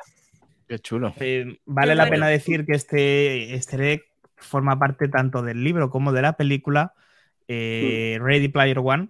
Eh, os recomiendo Oh. enormemente el libro. La película es Sí, palomitera, se puede ver perfectamente, pero el libro gusta. es espectacular y, y Espectacular. sale este easter egg como parte del libro. ¿Vale? Imaginaros lo importante que, que llegó a ser esta parte de aquí. ¿Quién? Eso es inmejorable, ¿no, Mac Trompa? No hay más cosas que se puedan, sí, hay cosas Hombre, guapas. siempre hay cosas buenas porque ahora vamos a hablar del que se supone que fue el primer easter egg de un videojuego español, al menos lo Oh. que yo he podido encontrar, ¿vale? Y lo que he podido encontrar fue que eh, una empresa española que se llamaba Operasoft decidió Oh. sacar el que para mí, eh, al menos recuerdo con más cariño, que fue el- la abadía del crimen. Me voy a emocionar hablando de este juego porque me parece. Espectacular. Lástima Mm. que la empresa pues se, se fue hacia un camino que no tocaba por la pérdida importante de uno de sus, de sus creadores. Y nada, pues el, el juego, eh, como hablábamos, ¿vale? La, la, la abadía del crimen, eh, pues bueno, se- los jugadores podían encontrar un huevo de Pascua secreto, ¿no? Y te pasaba por, y si se te pasaba por la cabeza piratearlo, imaginaros, ¿eh? estamos hablando del año 87 para ZX Spectrum, Amsterdam y MSX. Si se te pasaba por la cabeza piratearlo, al llegar a la iglesia, en lugar de escuchar un Ave María, escuchabas un pirata. ¡No, Pirata. qué bueno! Pirata. Qué guapo. ¿Vale? Y este, que lo he podido encontrar yo, fuera de la leyenda urbana de que si te pasabas la pulga te daban un millón de pesetas, cosa imposible, pues te, te- es el primer easter egg de, de un videojuego español. Qué bueno. Tiene varios, eh, este, eh, este videojuego, pero este, este es el, para mí, el creo más reseñable de todos. Y como os he casi- comentado, Así que te gustaba, ¿no? Que te saliera. Porque decir, que como era tan curioso, casi preferirías esto- verlo. yo creo que había gente que ni se dio cuenta, pero es que por aquel entonces era muy común ir a las tiendas y, y copiarte los disquetes y devolverlos que no me funciona el juego. Pero bueno. Em, pasamos a huevos de Pascua hechos código. Y aquí creo que todos nos vamos a poner la mano en la cabeza porque vamos a tener un recuerdo desbloqueado. A ver, Y es que vamos a hablar del código Konami. ¿Vale? El código Konami es un código famosísimo, ¿vale? Secreto en el mundo de los videojuegos que se utiliza para desbloquear características especiales y ventajas en alguno de los juegos.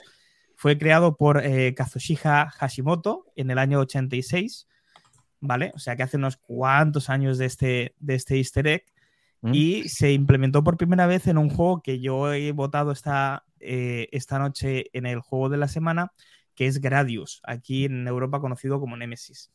El código es el arriba, arriba, abajo, abajo, izquierda, derecha, izquierda, derecha, BA. Un, dos, tres. ¿Vale? Y con esto, pues, por ejemplo, en el Contra nos daban 30 vidas extra para el jugador. En el Gradius, por ejemplo, nos ofrecían tener todos los power-ups desbloqueados por completo, simplemente pausando y haciendo este, este código. Combinación. ¿Mm? ¿Vale? Pero es que se hizo, se hizo tan famoso, se ha hecho tan, tan famoso que empresas a día de hoy como Facebook, Google, la revista Vogue eh, en la versión digital y Netflix utilizan este código a día de hoy todavía para desbloquear cosas. Arriba, abajo, izquierda, derecha. A ver, ese también estaba en el Sonic cuando, cuando empezabas para elegir fase. Coño, el candado de mi taquilla del curro. ya sabemos cómo robarte los calzoncillos. Logro desbloqueado, la taquilla de Kles abierta. Cuidado, no lo abráis, cabrones. Ah, Suena la música, no, suena la música de Zelda cuando abres el tesoro ahí. Cling, cling, cling, cling, cling, cling. Luego, como sido amigas de los videojuegos y sobre todo de los trucos, sí, molan mucho también. Eso Ah. no puedo quitar. hablaros de uno de los mm, easter eggs que más ha costado eh, encontrar, básicamente pues, porque se encontró porque el desarrollador dijo, oye, que aquí hay un easter egg, pero no nos acordamos cómo se hace para, muchos, muchos para se desbloquean desbloquearlo. recientemente, ¿no? Más Sí. trompa también. Muchos salen Sí. como hace poco.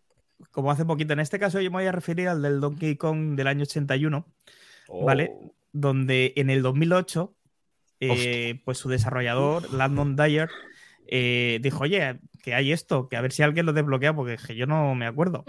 Y la comunidad, pues lógicamente ya sabéis cómo se pone. Aguántame el cubata, que aquí voy. Claro. Correcto. Vale, y básicamente, trompa, llega más trompa de turno. efectivamente, no, no, no, no, yo en el Donkey Kong, si queréis votarlo, no sé si jugaré. Eh, pues había que establecer una puntuación exacta de 37.000, 73.000 o 77.000 puntos, agotar todas las vidas, tirarse al vacío, subir la dificultad del juego al 4 y si cumplías todo esto, Joder. ¿vale? Se abría Solo. un menú solo en las versiones de Atari que aparecían las siglas LMD en honor del creador Landon Dyer. Joder. Joder, encima solamente para ver eso, pero de que ya por lo menos que tuvieras un mensaje un poquito más, ¿no? Bueno, es que por aquel entonces era más el Claro. enfrentarte a la empresa que te prohibía hacer, Claro. eh, como muy bien ha dicho Adonías, justo lo que, lo que estaban haciendo con este easter egg, con estos eh, pues, eh, huevos de Pascua. Pequeñas Em, me voy a saltar uno de Mortal Kombat porque es parecido al anterior. Eh, me voy al Resident Evil 2, que sé que aquí hay muchísimo fanático.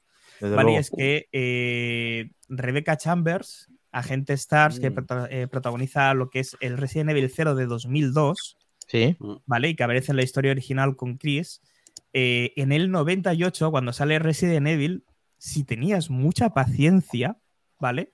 Eh, podías ir al escritorio que había, eh, bueno, que tenía Albert Wesker en la oficina de Stars, en la comisaría, y si lo registrabas 50 veces, ¿vale? Conseguías encontrar una foto de eh, Rebecca Chambers, ¿vale? Madre De hecho, Joder. este easter egg Mm. sigue estando vigente en el remake mm, que se hizo hace relativamente Sí. poco. Hace poco. Es más fácil desbloquearlo y algo más íntimo. Lo dejaremos ahí. Ah, porque ahí tiene un Uh. enlace. Rebeca. Tiki, tiki, Uh. Lo dejaremos ahí. De hecho, rap- karaoke, Rebeca. rápidamente en el Resident Evil 2 Claro que original, Rebeca al poco de entrar, si no recuerdo mal, en la comisaría, hay una estatua en la que hay una placa que puedes leer. Esa estatua es un pequeño guiño que hicieron eh, referente a una estatua que sale en Conan el Destructor. Hostias. Joder. Hay, hay varios, hay varios. En el Resident Evil 2 hay varios. He, co- he cogido este, pues me ha parecido muy Qué cachondo. juegazo. Cómo me ya se referían a, a un, a un, pues un videojuego que ni tan siquiera estaba hecho como es el Resident Evil 0 de, de 2002.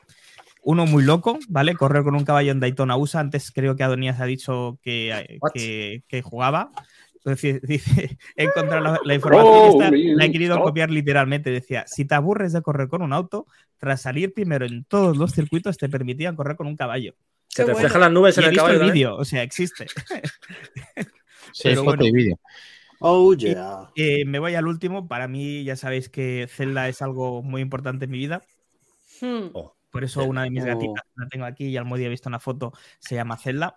Y luego está Link. Y luego está Link. Eh, pues bueno, en Legend of Zelda hay muchísimos durante la cantidad de videojuegos que tiene, pero en concreto dice que hay uno que es en... eh, La aldea. eh, espérate, no. Eh, eh, en el, camareto, en el camarote del capitán Skipper, en el, en el desierto de Lana Iru, vas a ver muchos retratos de fondo, pero si prestas atención verás una clara referencia a la película de Titanic. Oh, Eh, en estos dos robots antiguos sujetan al más puro estilo de Jackie Rose, oh. ¿vale? Oh. Estos dos robots tenían una vida emocionante, están así, es una pasada, Mm. es una pasada. Yo lo hubiese hecho rollo la tabla, ¿no? Ahí echando un robot a otro, en plan, que no cabes, coño, déjame. No te vas a subir, no te vas a subir, al Jack. puto fondo del mar con el diamante, déjame Y- vivir. Y el Me último la suda que te para, para Link to the Past, eh, uno de los mejores Oh, celdas de joder. la historia, si no el mejor. Qué lo dejaremos ahí. Que este es un poquito más enrabasado, es un poquito más largo, ¿vale? En el 1990 la revista de Estados Unidos Nintendo Power eh, publicó un concurso Power. cuyo premio era tener tu nombre incluido en el juego de la consola Super Ostras. Nintendo, ¿vale? ¿Cómo? La consigna consistía en encontrar en el Final Fantasy el enemigo llamado Warmech, que era bastante chungo de encontrar. Sacarle una foto a la pantalla, revelarla y enviarla a las oficinas. Total, con un pavo que, se- que lo hizo, ¿vale? Que se llamaba Chris Hooligan y su nombre fue incluido en The Legend of Zelda. ¿Dónde? Claro, la tarea es saber dónde cojones estaba el nombre de este buen señor. Y eh, pues era bastante chunguete, ¿vale? El hecho es que está es- oculto en un cuarto al que se puede llegar de diferentes maneras, pero todas requieren de movimientos precisos y de una cantidad máxima de tiempo para lograrlo.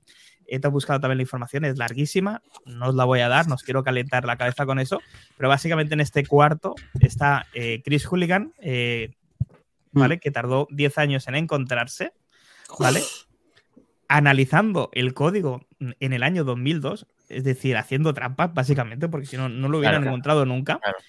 Y las recompensas eran eh, 45 rupías y un cartel que dice: Mi nombre es Chris Hooligan. Este es mi cuarto ultra secreto que quede entre nosotros. ¿Podrás mantener el secreto? Ujú. Qué chulo. A ver, no matado. O lo resumo, o lo Y de resumo ahí salieron los hooligans. No, no, os lo resumo rápidamente. eh, como, en, como en Pulp Fiction, saca el tarao. Correcto. correcto. Maravilloso, trompa. Muy bien, Trompa, trompa. para el día de Pascua una vez finalizado. Un aplauso para el más huevo de trompa. Pascua. Felicidades. Qué bueno. Buena, Qué grande. buena y nueva sección. Venga. Pues, Bueno. oye, ¿qué, qué hacemos? Nos vamos con una cosa Dentro. metálica con alas, ¿no? Venga, dale caña al pasado. No podemos dejar a este señor sin contar lo suyo de No, Black Belt. claro. Ya lo tiene, ya lo tiene que contar. Claro que sí, ¿Es que? tenemos que. Vámonos. Sí. ¿Lo cuento o qué? Espera, Espera, No, no, no, que vamos, vamos, a pasar vamos. primero. ¿A quién. Dani? Nos vamos el ¿No? cochecito. Nos vamos, chicos, nos vamos. Ah, Abrochar los cinturones porque el DeLorean va a despegar para el año en el que, pues eso, hemos jugado al Black Belt y hay que ir hasta 1986, si no recuerdo mal. Marty, ¿Cuándo? carreteras a donde vamos, necesitamos carreteras. Terceras. Burrum, burrum.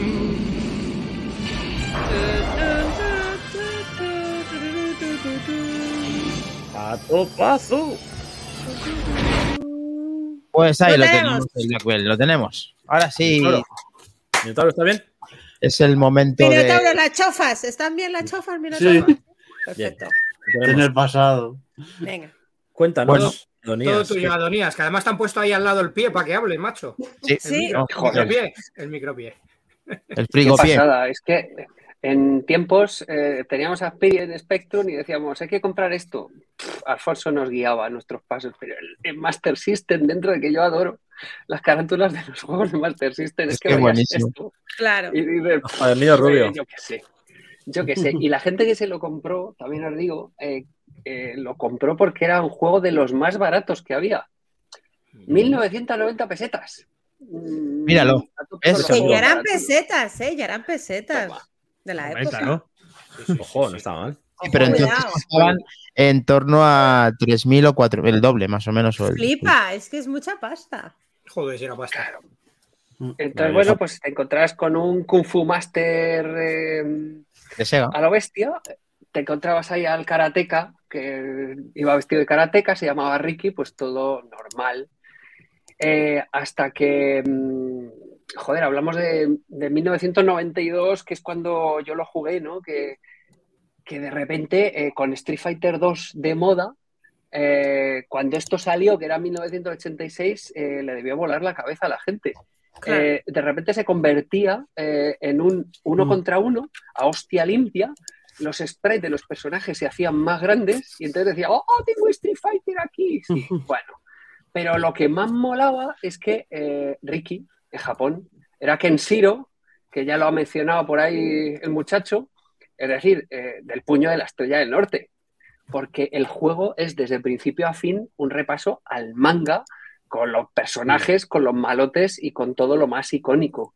Eh, incluso eh, los enemigos, ya lo habéis visto, hacen boom, o sea, explotan en pedazos. Sí. Claro que el que no conozca el manga, eh, pues eh, puede pasar por alto este detalle y decir qué ha pasado aquí, pero es que el que conozca el manga dirá, ¡ah! De hecho, hay como una especie de fatality, hay una animación. eh, aparece un kanji, ¿no? Y dices, aquí hay algo más de, de lo que se supone que hay. Y ya como el giro total para los segueros, el cerrar el círculo seguero, eh, por favor, seguid hablando, amigos de, de Back to the Game de Master System, eso siempre. Mm. Eh, es que el juego se comenta que está programado por Yuji Naka, Oh, antes de Sonic. Oh, O sea que fijaros que, Ostras. que yo creo que lo que más mola es jugar a las versiones europea y, y la versión japonesa y comparar. Sobre todo cuando ves al karateka random y luego dices, pero ¿qué coño es esto? Pero si es que es el cabrón del Kenshiro. para el que conozca la saga es como que em, cambia el juego absolutamente. Y ya, Totalmente. pues Totalmente. ya me queda gustico. Tú fíjate, que, tú fíjate qué información nos da así de soslayo Adonías, en nuestro invitado especial del juego Madre de la mía. semana Black Belt, así como que no quiere la cosa Helcom. ¿Qué podemos decir más de lo que nos ha dicho el invitado, por favor? Que ni, que ni pintado, además. Pues un símbolo de los que aparecen arriba en pantalla, eh, que no sé si lo habéis detectado, es porque te haces eh, vulne- invulnerable durante un periodo corto de tiempo. Y luego el resto de comida que salen por ahí, los nigiris y demás, bueno, te recupera vida. Pero sobre todo las diferencias eh, es el fondo de la versión que trajeron aquí, porque por un tema de derechos no salió de Japón como tal de, de lo que era el original.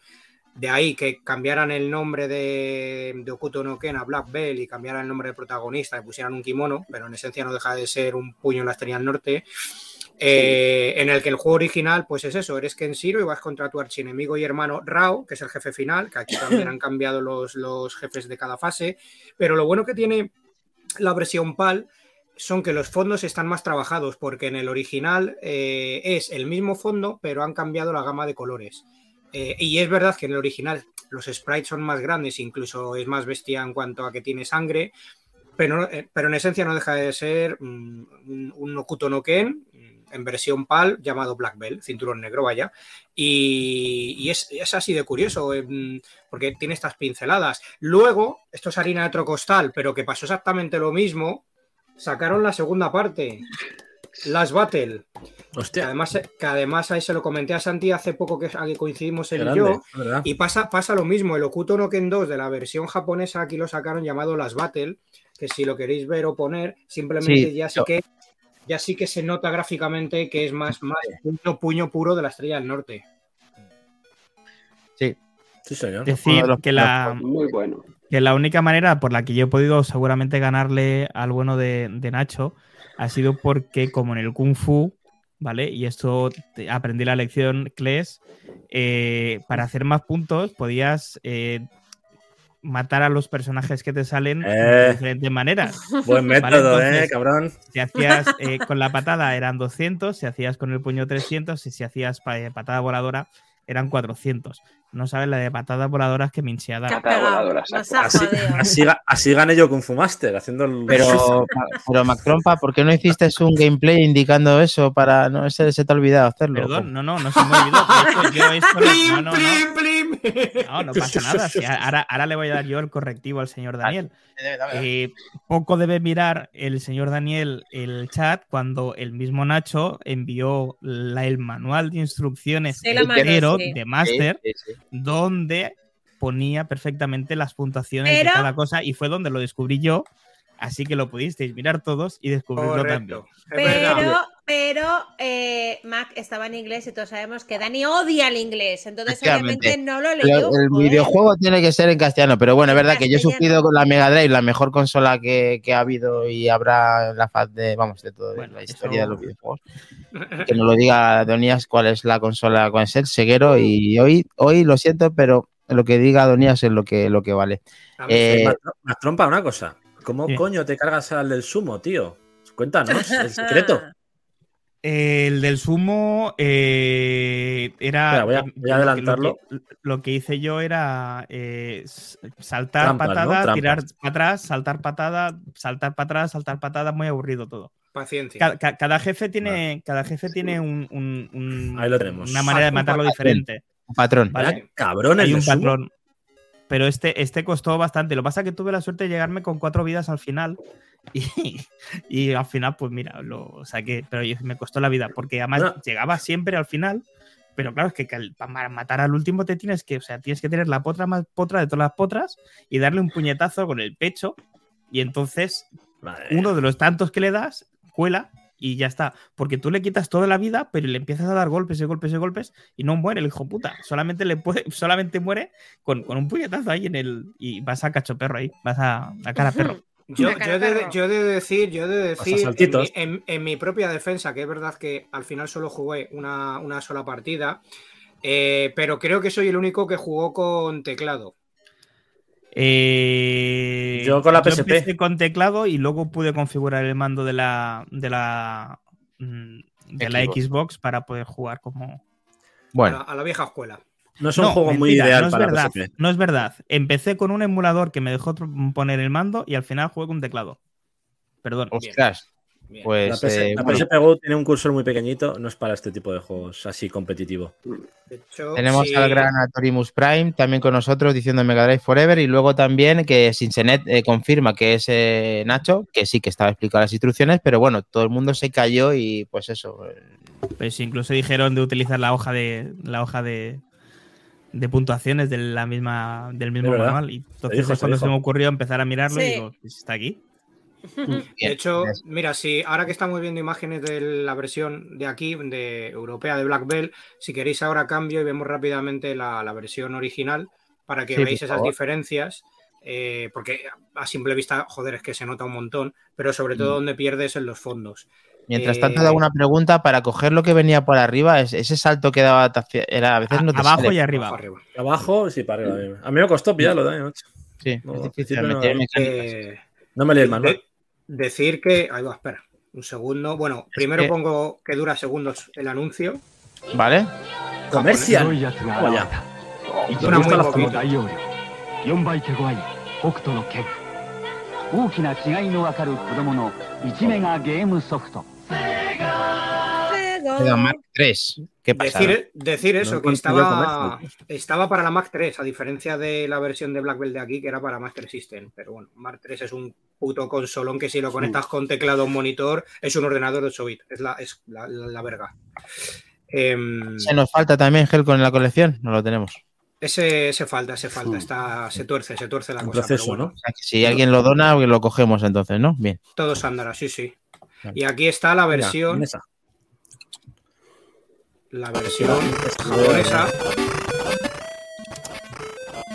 Oye, pues ni tan mal, ¿eh? Tampoco Ah, está, no, mola.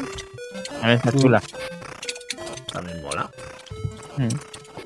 Los sonidos de... Mira que los fondos, lo que dicen, ¿no? Los fondos están más. Es tipo, bueno, como Kuto no Ken, que es todo un universo posapocalíptico y avanzando un poco vais a ver que es lo mismo, pero cambia el color del fondo, no se complicaron mucho la cabeza, creo que se verá. Bueno, pues justamente aquí no.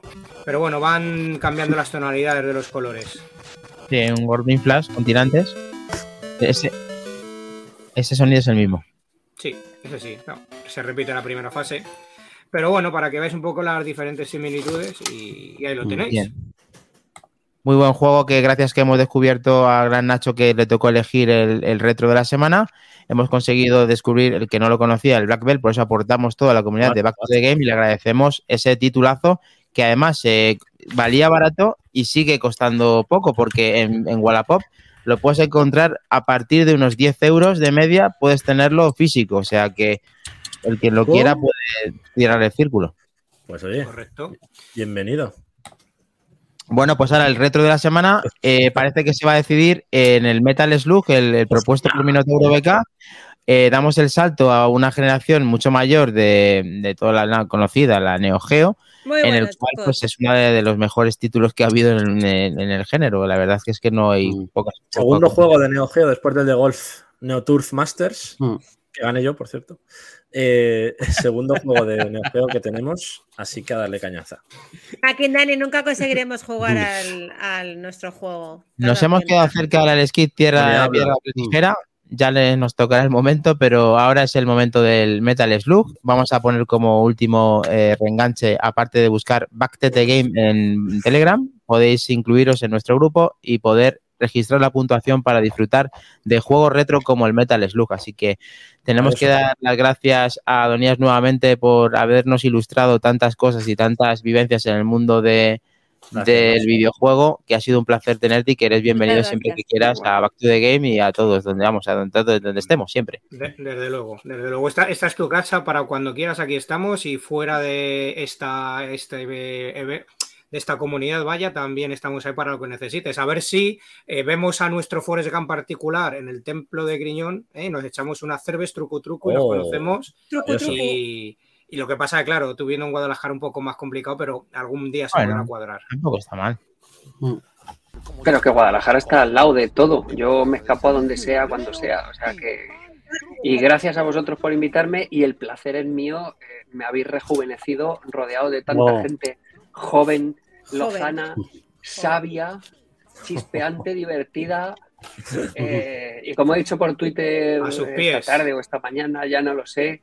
eh, como decían los Goma Espuma, aquí hay un sano ambiente de compañerismo, camaradería y ganas de joder. Totalmente. Sí, sí, sí, Sobre todo- lo último, al- sobre todo lo último.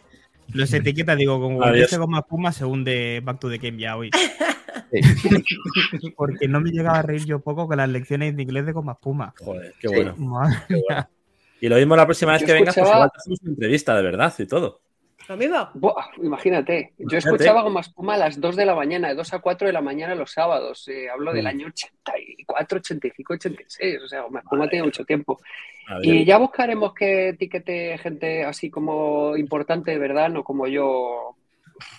eh, Bueno. el programa No, para no. que os sintáis. ¿No? Bueno, vale. Lo Pero tuyo, lo- joder, porque Guillermo, porque Guillermo está a sus mierdas y Sí. Juan Luis a su flamenco, que si no, sí lo habrían hecho. ¿eh?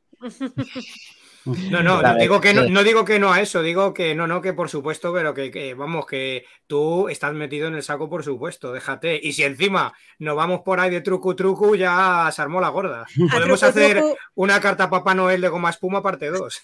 Tenemos platino, favor, la tenemos, carta Papá Noel, tío. tenemos platino de truco truco en este grupo, o sea que no hay problema. sí, sí, Hay que buscar la carta Papá. Noel y ponerla en el grupo, por favor. Sí, no vais a parar de reír. Era buenísima. Mm. Bueno, hemos revivido muchas experiencias y fíjate que esto no estaba preparado. Vuelvo a repetir eh, la información del Black Belt que nos, a mí me ha dejado personalmente perplejo y el disfrute de, de todo el, el- vamos, el equipo de Back to the Game. Nuevamente, Adonías, ya te digo que los lunes a las 23, si no tienes nada que hacer, aquí estás con nosotros siempre que quieras. Muchas gracias. Cuando quieras. ¿Qué voy a hacer mejor que esto? Ya sabes que Eso los no lunes es es de game y los, y los, eh, y los viernes manzanas enfrentadas. Tenemos Ahí todo, ahí tenemos todo. Ya, perfecto, planazo. Si, si, si ne- si tienes que madrugar porque te hemos liado mucho, acuérdate de las mamadas. Ya está, no pasa nada. Que todo llegará, todo llegará. Y voy por la la cama, pero eh, tendré que venir más veces a ver si en una de estas. Cae, ¿verdad? Cae, efectivamente. Eso es insistir, al final Te- cae. y además te, te enseñaré un complemento que va en una mano con los Bueno, bueno, bueno, bueno. Bueno. Bueno, bueno, bueno. Pero esa. Pero No. esa.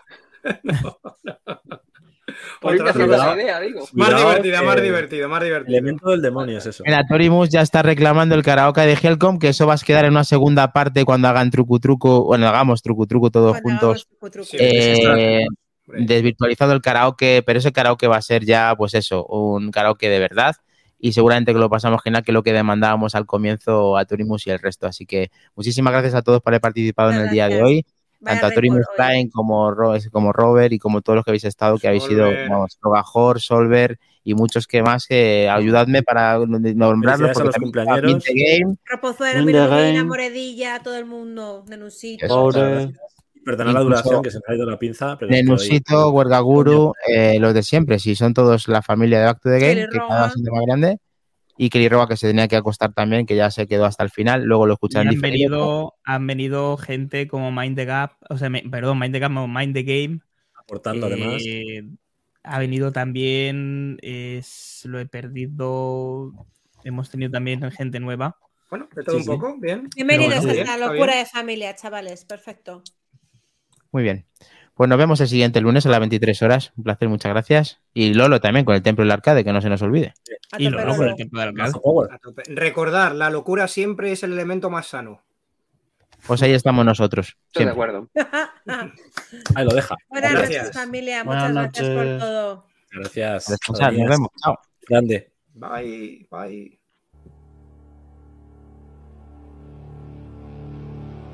Hasta mañana, chicos. Un placer.